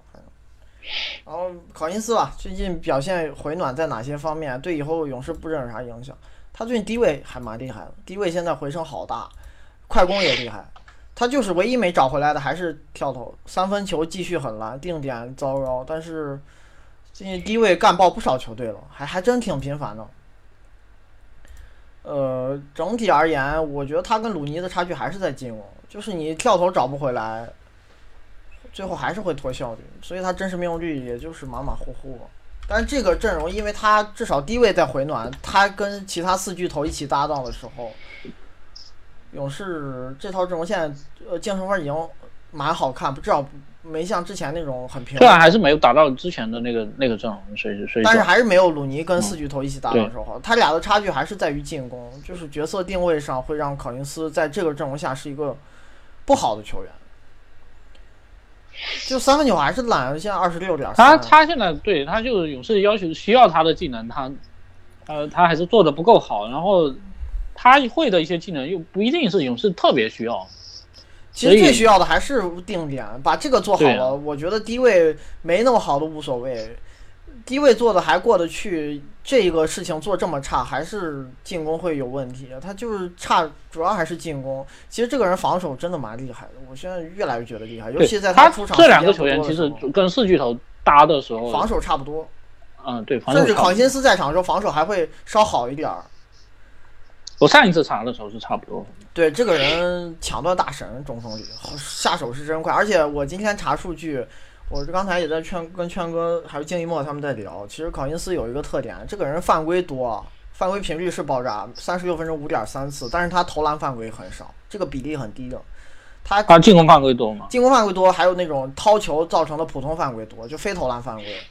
他这个赛季总犯规一百零二次，这个其实跟他跟他抢断跟盖帽的这个这个比例其实是是是是符合的。对，然后投篮犯规只有四十二，在一个中锋球员里，这种比例他盖帽也少对，只有百分之四十左右。你像那个米切尔·罗宾逊，是我现在发现最夸张，那个人就是个刷帽王，真的是他为了盖帽去付出的代价太惨重了。那你这以后讲白了就是，你盖帽这个动作其实是发生在对手投篮的出时候，现投篮动作的时候嘛。那所以相应的这个投篮犯规，呃，几率也会。刚才考辛斯是一百零二犯里头四十二犯来自投篮犯规，这罗宾逊我给你们看啊，一百九十八次犯规，一百二十五个投篮犯规，这差不多但他也不快进攻70%犯规，就是。百分之六十多，因为他不参与进攻嘛，对他他不拿球嘛，然后就一大堆盖帽的时候犯规，所以他盖帽率多也付出了惨重的代价，让对手罚球变多，然后篮板自己本方篮板特别差，其实最后弄的这个人并不是一个擅长防守的球员，当然以后有成长空间，至少这赛季他是一个攻强守弱的球员。还有类似比较典型的一个奥奎因，一个那个呃泰斯，反正都是那种嗯，投篮犯规在他自己个人总犯规里头占了巨大比例的人，那这种一般都是替补，就是。呃，然后考辛斯还不是，所以考辛斯会出现一个他犯规特别多，但是对对手限制、对手罚球的那个影响力还蛮好看的。就是他在场的时候，对手罚球不多，因为他犯规都不是发生在投篮的时候，要么是进攻犯规，要不然是普通犯规，还比比较反常。这种类型球员很少，所以这个人防守真不差，他就是。呃，能让对手篮下比重变低。你要说机动性换防能力是会差一些，但是造失误一个招牌。嗯，对手篮下比重不会太高，他只要缩篮下还是有威慑力，毕竟是个中锋体型，就这些能让他在防守端还蛮不错的。现在考辛斯防守真挺好的，进攻是不行。反正进攻低位先找回来，你看跳投吧。你要是三分再回到上赛季水平，那就厉害了。我觉得出场时间。而且你按逻辑来讲，他低位如果慢慢能找回来，说明身体条件问题不大。那那按道理投篮不应该是这么差，对不对？因为投篮相对相对来说又更不吃身体。嗯，我们本来对他的期待也是说，他主攻可能没这么快找回来，投篮先先找回来，这支球队就就挺完美的。如果他这个顺序还还有点怪异。我现在觉得考神如果越打越好，最后勇士轮换的问题不是在于考辛斯多用一点儿，是在于不要用博古特。啊，这个人我根本就不知道他签来干嘛的。对我说真的，你你博古特抢走鲁尼的时间对轮换的影响，你别看有时候就不到十分钟，其实还蛮剧烈的，因为会导致落差特别大。一个是 RPM 很高，一个 RPM 会非常烂，尤其是进攻的时候。这进攻基本上我你考辛斯如果越打。越好，多用一点也还行。他现在可能既你论跟四巨头搭档的价值是可能还是不如鲁尼，但是也不会差太多了。就是这个差距在缩小。那个博古特才是真正的黑洞和关系户，那个人我真不懂，在场上有什么进轮哎，换？什么球员？你说 NBA 有几个球员可以出现这种情况？跟勇士另外四个人搭，然后百回合百回合过不了一百一，百分，我天哪！这有点夸张了。说真的，这一般球员做不到这一点。因为以前都是说跟勇士，就谁都能被带起来，然后国博博古特现在这虽然追梦现在三巨头带有点落后了，但是但是另外三个还是强。是你这三个人没有，就咱们一直讲没有带不动的全在联盟里，只要是正常轮换级别的，现在博古特就是带不动。我不懂这人真是有啥价值，而且科尔还一直用，你说季后赛也在用，好像我感觉这事儿他也干得出来。你真逼急了可能不用，但是我感觉好像还且看吧哎我我就觉得离谱了。你看小托马斯还好，就是说他去年确实在在碰上火箭的时候，呃，扎扎、韦斯特啊、麦基尔是不用，嗯。所以反正再看吧。小托马斯这事儿，马龙都知道自己有问题就不用了，然后波波维奇、康尼汉姆也不用了，呃，就类似这些乱资排辈儿、能力更差的人，之前在轮换里最后都被踢出去了。博古特怎么还在用？哦，科尔那不，你不用他，你签他干嘛？这个人我 不懂。不懂。下一个，呃，评价一下乌布雷啊，乌布雷到奇才技术数据很好看，但防守问题依旧存在。夏天拿到一份怎样的合同？他是假如他应该说太阳打错了吧？太阳以后，到奇才，对对对，到太阳。对，假如太阳续约乌布雷，对太阳选秀有什么影响？他们下赛季攻防会存在什么问题？这个人反正进攻活力十足啊，说实话，其实防守活力也挺足，但是效果没有进攻好。他现在进攻能做好的就是把面板数据刷得非常好看，在这个位置下进攻篮板特别厉害，然后造罚球也蛮厉害的。这个人什么乱战、快攻、空切、二次进攻都有一套。对你你你这种事情干多了，倒是能一定程度弥补他投篮不太稳。呃，再加上传球不好这些问题，他是很毒嘛。这个人不传球，回合占有率现在不低了，在太阳的时候，助攻还是非常少，呃，失误也不也不少，就是会出现注失比很难看的这种情况。整体而言，进攻还行，在同位置平均线以上，因为你至少三分不稳定，投的也不少，是一个高产射手，百回合出手八点三，三十六分钟出手六点三，这个产量是够格的。呃，不够准，但是篮下打这么多，造罚球也不少，冲抢篮板啥的，这些乱战能力还相对还蛮摸球。嗯的。这个人他又不怎么，确实不投三上。确实身体好，讲道理臂展奇长，运动能力出色，能干这么多乱战，没有这种运动能力和体型，我觉得是做不到的。就能从这方面看出来他有身体天赋，就弄用了一个很怪的路子，现在打出还过得去的进攻影响队友，面板数据很好看，反正进攻有强项，呃，防守运动型数据特别好看，但是犯错误也特别多，这个人犯规在侧翼里相当多了。三点四，三十六分钟三点四次犯规，在侧翼里是可能倒数的，因为他协防任务不会像中锋那么重，犯规三次以上其实很频繁，就是明显跟他运动型数据好看也有关，就是做了一些特别激进冒险的协防，会导致动作控制不住，而且这个人也是有时候热衷于可能抢断盖帽会走神儿，反正防无球不太专注，防守还是偏差，但进攻现在还过得去。呃，之前但是，但这这个球队他现在可能就是说，这个水准的前锋还不少，可能每个人类型不一样，还不少的。但乌布雷没怎么跟沃伦一块打过球，就是。但乌布雷也是之前佩尔顿就说他还年轻，年纪特别小，还有开发的空间，上限应该会高一点儿吧。我感觉他没准能拿一个千万左右的合同，因为你吃天赋又年纪小，有可能太阳觉得我能培养他。反正反正沃伦，沃伦反正年纪年龄会稍微大一点，嗯，然后布里吉斯这个定位好做，但是是上限会差，这个人上限会差，有可能一直就是不温不火的水平，不会差也不会太出色。就乌布雷他这种风格有可能会爆，就是他有一夜之间成为一个更好的持续。因为他其实，在通过这个转会这个过程里头，他就已经做到了有有一个小飞跃了，他能够做到说球权涨了很多的情况下，效率还给他维持住，变变还变更高了，对嗯，这个这个还挺难得的一个事。他然后有开发持球的潜力，没准以后会成为一个不错的第二助攻手，这是有可能的。你从现在这个轨迹来看，他现在会打很多挡拆和手递手这种战术。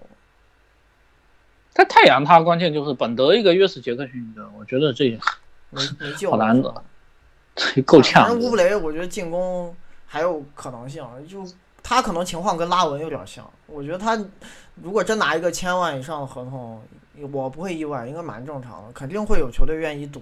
不过他他要做到拉文这么高产还还早，就是因为他还是像前锋，不是后卫，。不是后卫，但是他虽然防守今年这个也没拉文那么差，还行，他防守也没拉文那么差，他毕毕竟也因为体型更好，所以在防守端差的那种下限也会更高一些。也不是一个位置，嗯，对就是，就是这个人，我我觉得有还是有潜力的，确实能看出身体棒，以后有发展空间嘛。但是能发展成啥样看造化了，这就不不好说了。我觉得太阳把他交易来应该会留队吧？你这个不留队不就打水漂了？就送送，就白送了。这打的也还。行，确实也打的也打的还可以，我觉得可能应该会续约吧。然后年龄跟这球队又比较契合，给个一千万多一点合同应该还正常，因为可看的是未来卖相，是走潜力嘛，还是有发展空间。你像戈登、拉文签那份合同的时候，也集战力不止那个价，但是就觉得还能成长，所以就给了。乌布雷也接近这种定位，他比戈登区别就在于，嗯，进攻可能更像主攻手吧，比戈登稍微像持球一点儿。然后差差不多，呃，反正差不多，都都不太厉害，但是对，还是有点杂，就是。我觉得这个人有提升空间，未来再看。最后一个问题啊，爵士这个队，呃，这些年算季后赛常客，但老是没怎么突破，上限在哪儿？米米切尔要达到哪种水准？不是上限是西区前三吗？哎，不是不是，呃我我觉得题这个题干有点问题啊。你要说他们没突破，那连续两年进次轮，然后输给一个勇士或者火箭这种级别的球队，这也算有突破了吧？他们输的队都是那一年联盟最好的球队之一，首轮还都过，还而且还都淘汰了一个水平水准不差的队啊，一个快船，一个雷霆啊，这其实是很厉害的履历了。我觉得其实是有突破，打的真不错。当然那年快船就是遭遇一些伤病问题，所以赢那你能过也厉害啊！当时那个保罗多强啊！那爵士就后来伤了嘛。对那那年保罗季后赛那个系列赛非常恐怖，能晋级没有格里芬，我觉得也不是一个容易的事儿，因为保罗实在太厉害了。嗯，你要说这两年的结果，爵士丝毫不差，他最后输的是勇士和火箭，对吧？其实也算有突破，而且是在大家对他们预期没有那么高的情况下完成。当然还有一个就是就是说，你说这些年这些年的爵士，其实其实爵士两个版本变阵阵容变化很大。对那年你希尔跟希尔，对呀还有胡德，你这跟后来卢比奥、米切尔这根本就不是一套阵容了。你这最后这首发里头，你最后延续下来的也就戈贝尔、费沃斯还是一个半首发，还不是全首发，是不是？应该是那个时候也没现在这么重要。他们这几年唯一能一直延续做的特别好，就是有戈贝尔在，保证一下防守防守每年打出来不是联盟第一就是第二，这是稳定的做到，现在又是联盟第一了。今今年收官绝对就是最好的防守球队。然后，啊然后还有就是说，两年可能战绩都没有特别出色，问题也不一样。爵士其实这两年还是进攻他们做不到顶级的水准，然后当时，当时可能确实看起来进攻会更均衡一点。我觉得包括那个时候，应该海沃德水水准也是会比现在米切尔要来的高。而且当时但是，但是他们当时伤病太严重，对，没凑齐最强阵容来看他们真正完全体进攻有多厉害。那一年净胜分儿如果在全员健康的时候，可能是个六十胜水平的球队。是包括当时的那个希尔的进攻水准也比现在卢比奥要来的强。那年胡德也打的还可以。他那个赛季如果全员保持健康，能打季后赛或者常规赛伤病别那么多，那个赛季我记得戈贝尔伤过，希尔伤了一半儿，胡德也伤过好久，就是最后弄得真正而费尔斯不够健康，最哎对，那年费尔斯是一赛季秀技能打的完全不行，对，很差。就你你球员都不在最佳状态，如果都凑齐全员，应该是个六十胜级别的球队。然后海沃德就给走了，走了，大家把预期放低了，又突然冒出来一个米切尔，成了这个队的接锅侠，就扛各种进攻任务。虽然效率不够好看，传球差一点，但你确实开发能力在这个队是不可替代的，就是他们最最重要的主攻手。当然，米切尔现在就决定爵士上限了。你这个球员主攻水平到啥档次，爵士进攻可能就到啥档次。米切尔他其实问题还是在于有几个哈，一个就是他其实他其实蛮全面的，就是有无球兼顾的还可以，投篮突破也没没有哪项特别差，真的你说是不行的，但是也没有哪项真的是特别强。你这里头还还要考考虑到一个传球的技能，其实就更能说明问题了。就他投篮不够稳定嘛，特别是持球投，其实还是不稳定。然后你做突破的话，他其实传球是不好。他这么大的球，扛这么重的球权，然后助攻其实是算偏低的，对不对？传球不是太好，再加上失误也稍微有点多。对，就嗯就是他，反正就是就是说进攻可能没有明显短板，但是也没有哪项真的是说你要跟最顶级的那些核心后卫比的话，其实还是有差距。嗯，差距最小应该是侵略性吧？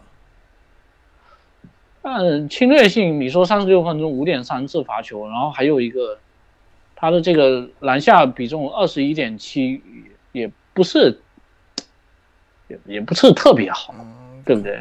我当然有一部部分可能是空间跟爵士空间一般，嗯他又扛过重球权，经常要隔着对手，呃，出手，这也有关系。那你说一个三到十次出手比比篮下要来的多的，他这侵略性也不能算顶级的，肯定也不能算顶级的。然后再加上你这那传球多多样性又不够，反正每个地方都需要提高。现在就是一对对个呃弱队的进攻弱队的进攻箭头嘛，就是防守强队的进攻箭头，就是挺典型的。他今年跟奥拉迪波的那个定位挺像，两个人都是低效偏或者中低效，呃，传球不够太不是太好，然后整个主攻只是以量著称，没有质，就效率不对，强那但是但是就是说这种球员其实，在球队里头还是很重要。对，就你就是这些队你就不说米切尔，就我们那天说穆雷，你在掘金，他在掘金，你你看一下他他他真实命中率比莫里斯低很多，他呃助攻率可能跟莫里斯差不多，失误率也也高很多，但是你最后去看进攻的真实正负值，其实差的不太多。为什么？因为你这支球队你还是要干不了这个事情活儿，对。对他要扛球权嘛，就你消化球权还是很重要的一个事情，特别是当你的其他球员做不到这一点的时候，你这个特质就更重要了。呃，但爵士今年夏天有变数，他们有薪金空间。像菲尔斯，他那个合同好像第二年是球球队选项还是非保证，就可以放弃掉。他倒是有去自由市场吃大鱼的可能性，但这个队一直没有过 在自这由市场对上一次的。的大牌自由球员我都不记得有谁。然后罗比奥合同又到期了，就是确实有变数。呃，如果自由市场捞不到大鱼，也可以维持现有阵容继续打，进季后赛是稳的，没任何问题。包括他们现在的净胜分是联盟第三，又回到这个话题了。嗯他们去掉垃圾时间，百回合赢六点四，比猛龙还高呢，只次于雄鹿和勇士。咋说呢？这个队就是随随便便就靠防守一年打下来，肯定能进季后赛，除非出现巨大的伤病情况，很严重。就是光靠防守，这个队进攻又不会太差，他进攻就不稳定，但绝对不是垫底的那种倒数水平，中游附近那个水准，大部分时候是比平均线略低一点儿。靠这个水平进攻和顶级防守，绝对能进季后赛，这就是爵士。呃，季后赛今年我觉得还是有作为的可能性吧，因为西区说真的，除了勇士，其他队差距不大。你首轮现在有可能又打开拓者，那进次轮没准很容易。啊，当然没进的话，你们不要找我的事儿啊，我就是随口一说。这个你干嘛这么怕担责任？传出去是要负责任的。你 这个，哎呦，怎么又是这个？就我我觉得他们现在这个在西部的境况。嗯，想进个半决赛并不是特别难，还是很有机会的。然后那康利跟卢比奥不是一个档次的对啊，那进攻吊打，那包括康利比米切尔强，好吧？关键 哇，康利那挡拆水平比欧文都不差，你别说卢比奥、米切尔了。康利 ORPM 现在控卫第四吧，就次于那三个大大神，比欧文高。这这个人很厉害，确实厉害啊！史上最强非全明星，开玩笑呢。当时是是截止日的时候有传闻啊，然后最后但是爵士可能是不是因为球星要价过高，不敢赌，因为卢比奥是个到期合同，他们没准夏天还有想法呢，是吧？嗯，康利 ORPM 好像现在控卫第四，就只次于哈登、库里、利拉德，对比欧文高，比沃克高，比霍勒迪高，比洛瑞也高。米切尔边缘全明星我觉得不够吧，优质首发吧。你要在东区的话，可能啊，东区有机会，西区肯定不行。你这个边缘全明星，东西区不一样。你要打散去讲，我觉得也不够。然后今天还有个朋友问能不能进三阵，我觉得不可能。就他这水平，后卫竞争这么激烈，门都没摸到。唯一这个队应理应进最佳阵容评选就是戈贝尔，但是因为。名气没有那几个中锋大，他又有几个人确实水准也比较接近，而且他又是防守型的，不讨喜，所以这些问题就跟选全明星一样，你这种事情找谁说理去啊？NBA 教练都是咱们大家一直以为可能最懂球的一个职位了，他们应该其实其实也对，也在那胡搞，戈贝尔都给你选出全明星，那这联盟还有谁值得进全明星？全联盟有几个全比？不，我我觉得这个事情就是就是说，你你真的比如说你让教练。他真的到你的到你到你头上来了，比如说我现在在带这个球队，然后，呃，问你要不要戈贝尔，然后大家说呃，我们绝对需要这种球员，他是哎对，但问题是，问题是问题是投投票的时候，人家不一定特别认真去，比如说我真的摆出来看，哎，戈贝尔比唐斯强，谁更厉害，比恩比德强这些事儿，然后对，或者说跟阿德比到底怎么样，人家。这不关我的事，你讲白了，你真的拿戈贝尔跟阿德给他们去挑，可能另外一回事，对不对？就你你真的到自己球队运作的时候，那可能另外一回事。但是人家投票的时候，他不不想这么，他觉得这个事儿无关紧要，不不不，对我我就这样投了，那反正，而且又又不是我一个人要担这个责任，又不是我一个人投完了，然后你回头来骂我，那反正大家一块投的嘛，我我随意一点做这个事情，也也也也就无所谓，也就可以了。你就包括以前。当时还那个那个啥，咱这个例子可能就就更更夸张，就跟 NBA 还有点不一样的，毕竟平时交手还少。最早那个世界足球先生他是，就嗯两个两个奖项没合并的时候，当时是让让国家队的主教练跟一个是对主教练和队长选，对乱选啊，那当时也是乱选啊，人家人家可能也是专业的这个，呃，就是专业的从业人，但人家不关注这个事情，是不是？可能也就选一些名气更好的。也不需要为这个事情来负责任嘛，这个就就是真正要让他们去操去运作的时候，对球球员这个判断又又是不一样的。哎，反正戈贝尔我这么讲吧，他只要保持健康，呃，就是基本上统治未来五到七年的防守一阵中锋，就是我我想象不出来有谁能打破他的垄断。就他这防守水平，就是靠体型吃饭，想维持很容易，只要别受伤。怎么一奶奶了五六七年了？这个 就是他，他现在防守就是这个联盟最好的防守球员。追梦最近两赛季又有点下滑，没有前一段时间，呃，就是勇士战绩更好那几赛季高光了。戈贝尔现在就年年第二 PM 全联盟第一，年年第一，就然后又带一个全联盟最好的防守球队，你说这些因素全加杂在一起，没那反正就是就是就是这种类型，抛开这些什么，呃呃这个话题性因素啥的，我不接受最佳防守球员和防守一阵中锋是戈贝尔以外的人。然后还有还有一个就是，就是大家可能确实提到他说联盟前二十的时候，这个人是不太显眼。然后还有，前几天 ESPN 刚出一个稿子说戈贝尔其实进攻是被低估，就是被低估，这就另外一回事。对啊，就就好多人提起他的时候，觉得觉得只会防守。啊，这这这这也有可能啊，就是说就是说呃，比如说你像全明星没选他，或者一二三这没选他。有可能是低估了他在防守端的影响力，也有可能是觉得他觉得他只会防守。对，嗯，这这这两方面因素可能都有。但他其实他进攻还是不太打低位，但是他进攻厉害的地方是做掩护热情非常高，再加上是个顶级终结者，侵略性非常棒。爵士他能做到很磨球，除了跟他们爱打配合、创造定点机会有关，呃。终结水准高，终结水准高。他两个中锋，费尔斯也是两个中锋，终结水准都非常厉害。他侵略性很棒，这个队造罚球也多。戈贝尔对这个其实就是一个，这其实就是一个无球类型的球员，一个全全联盟扣篮数最多的球员，他肯定是顶级终结者。对，就就这个跟你就比如说三 D 类型，大家一提就知道，呃，进攻端跟防守端都有做了很大的贡献，但是你中锋三是做不到。但是终结加防守其实也很重要，其实也是一个无球结合，或者说，呃，低场高效结合一个防守的这个这个贡献，其实还是对比赛比赛影响力还是很重要。他进攻反正肯定达不到低位大神，像唐斯、恩比德或者那种高位做配合、传球特别厉害又有射程中锋那种级别，就是霍福德啊、武切或者大洛这种，他影响力肯定到不了这种人的档次。但是，呃，在中锋里绝对是远高于平均线的。他跟那种进攻好手比，肯定是有差距，因为你是个纯终结者，上限注定偏低啊，你你不持球嘛，你开发不了进攻，你纯纯粹就是做苦力活，做蓝领工作，做无球任务。但是他把这些任务都做得很棒，进攻也不会差，然后防守又是最好的球员。中锋他是排第十二，对，防守又是最好的球员，防守他他在这个联盟就是独一无二的存在。常年的稳定性加上这个水准的高度，白边终结很差，你光比这俩人的真实命中率就差至少俩档次吧。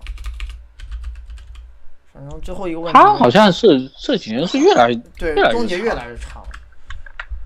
你你光比真实命中率就能看出两人差别，白边真实命中率才五十五点四啊，他前几年有过特别好的时候，但是最近越来越差了，五十五点四真实命中率，戈贝尔多少？戈贝尔是六，而且他也比戈贝尔会越球，六十八点二，全联盟第一啊！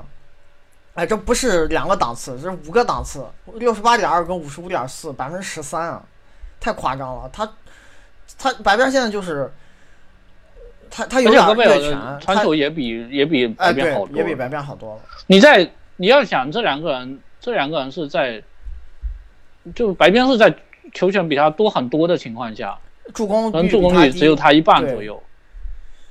失误还多，白边就是他打低位有时候会被人切球。这个人注视比是一点三对二点零，戈贝尔是二点三对一点八，差很多了。哎，就是戈贝尔顶级终结者，联盟最好的真实命中率，而且他不是那种气氛巨低的。你像钱德勒有时候真实命中率，呃，就是回合占有率只有百分之十、十一。哎，白白边他的问题其实就是就是会多出很多。非篮下的，但他篮下也没有戈贝尔这么准，你纯把握度也有差距。戈贝尔就是篮下打的多，也比他终结的效果更好。我觉得在运动能力上还是有些差别。白边其实，呃，移动还是会比戈贝尔慢。其实戈贝尔蛮灵活的，他机动性不差，在这个体型下这么高，行吧，今儿到这儿了，就也讲了有两个半小时多。咱们这应该是季后赛前最后一期常规赛问答直播，下一次应该就讲前瞻对阵了，就等季后赛对阵出来咱们再播。对对，明天到时候反正稿子会出，然后夜话应该有也会安排一下。我估计可能是，因为去年应该是是排在那个季后赛开始前的那天晚上，嗯，是不是？嗯，反正到时候他应该是休息两天，咱们一天讲东部，一天讲西部，对。啊？是这样吗？好像不是这哎，样。我忘了，到时候看安排吧。我我这个不是啊，因为我还要留留留时间写稿，我知道可能我回头再安排。嗯，回头再安排。那个，咱们明天早上九点播一场马刺掘金，就到这儿了啊，拜拜拜拜。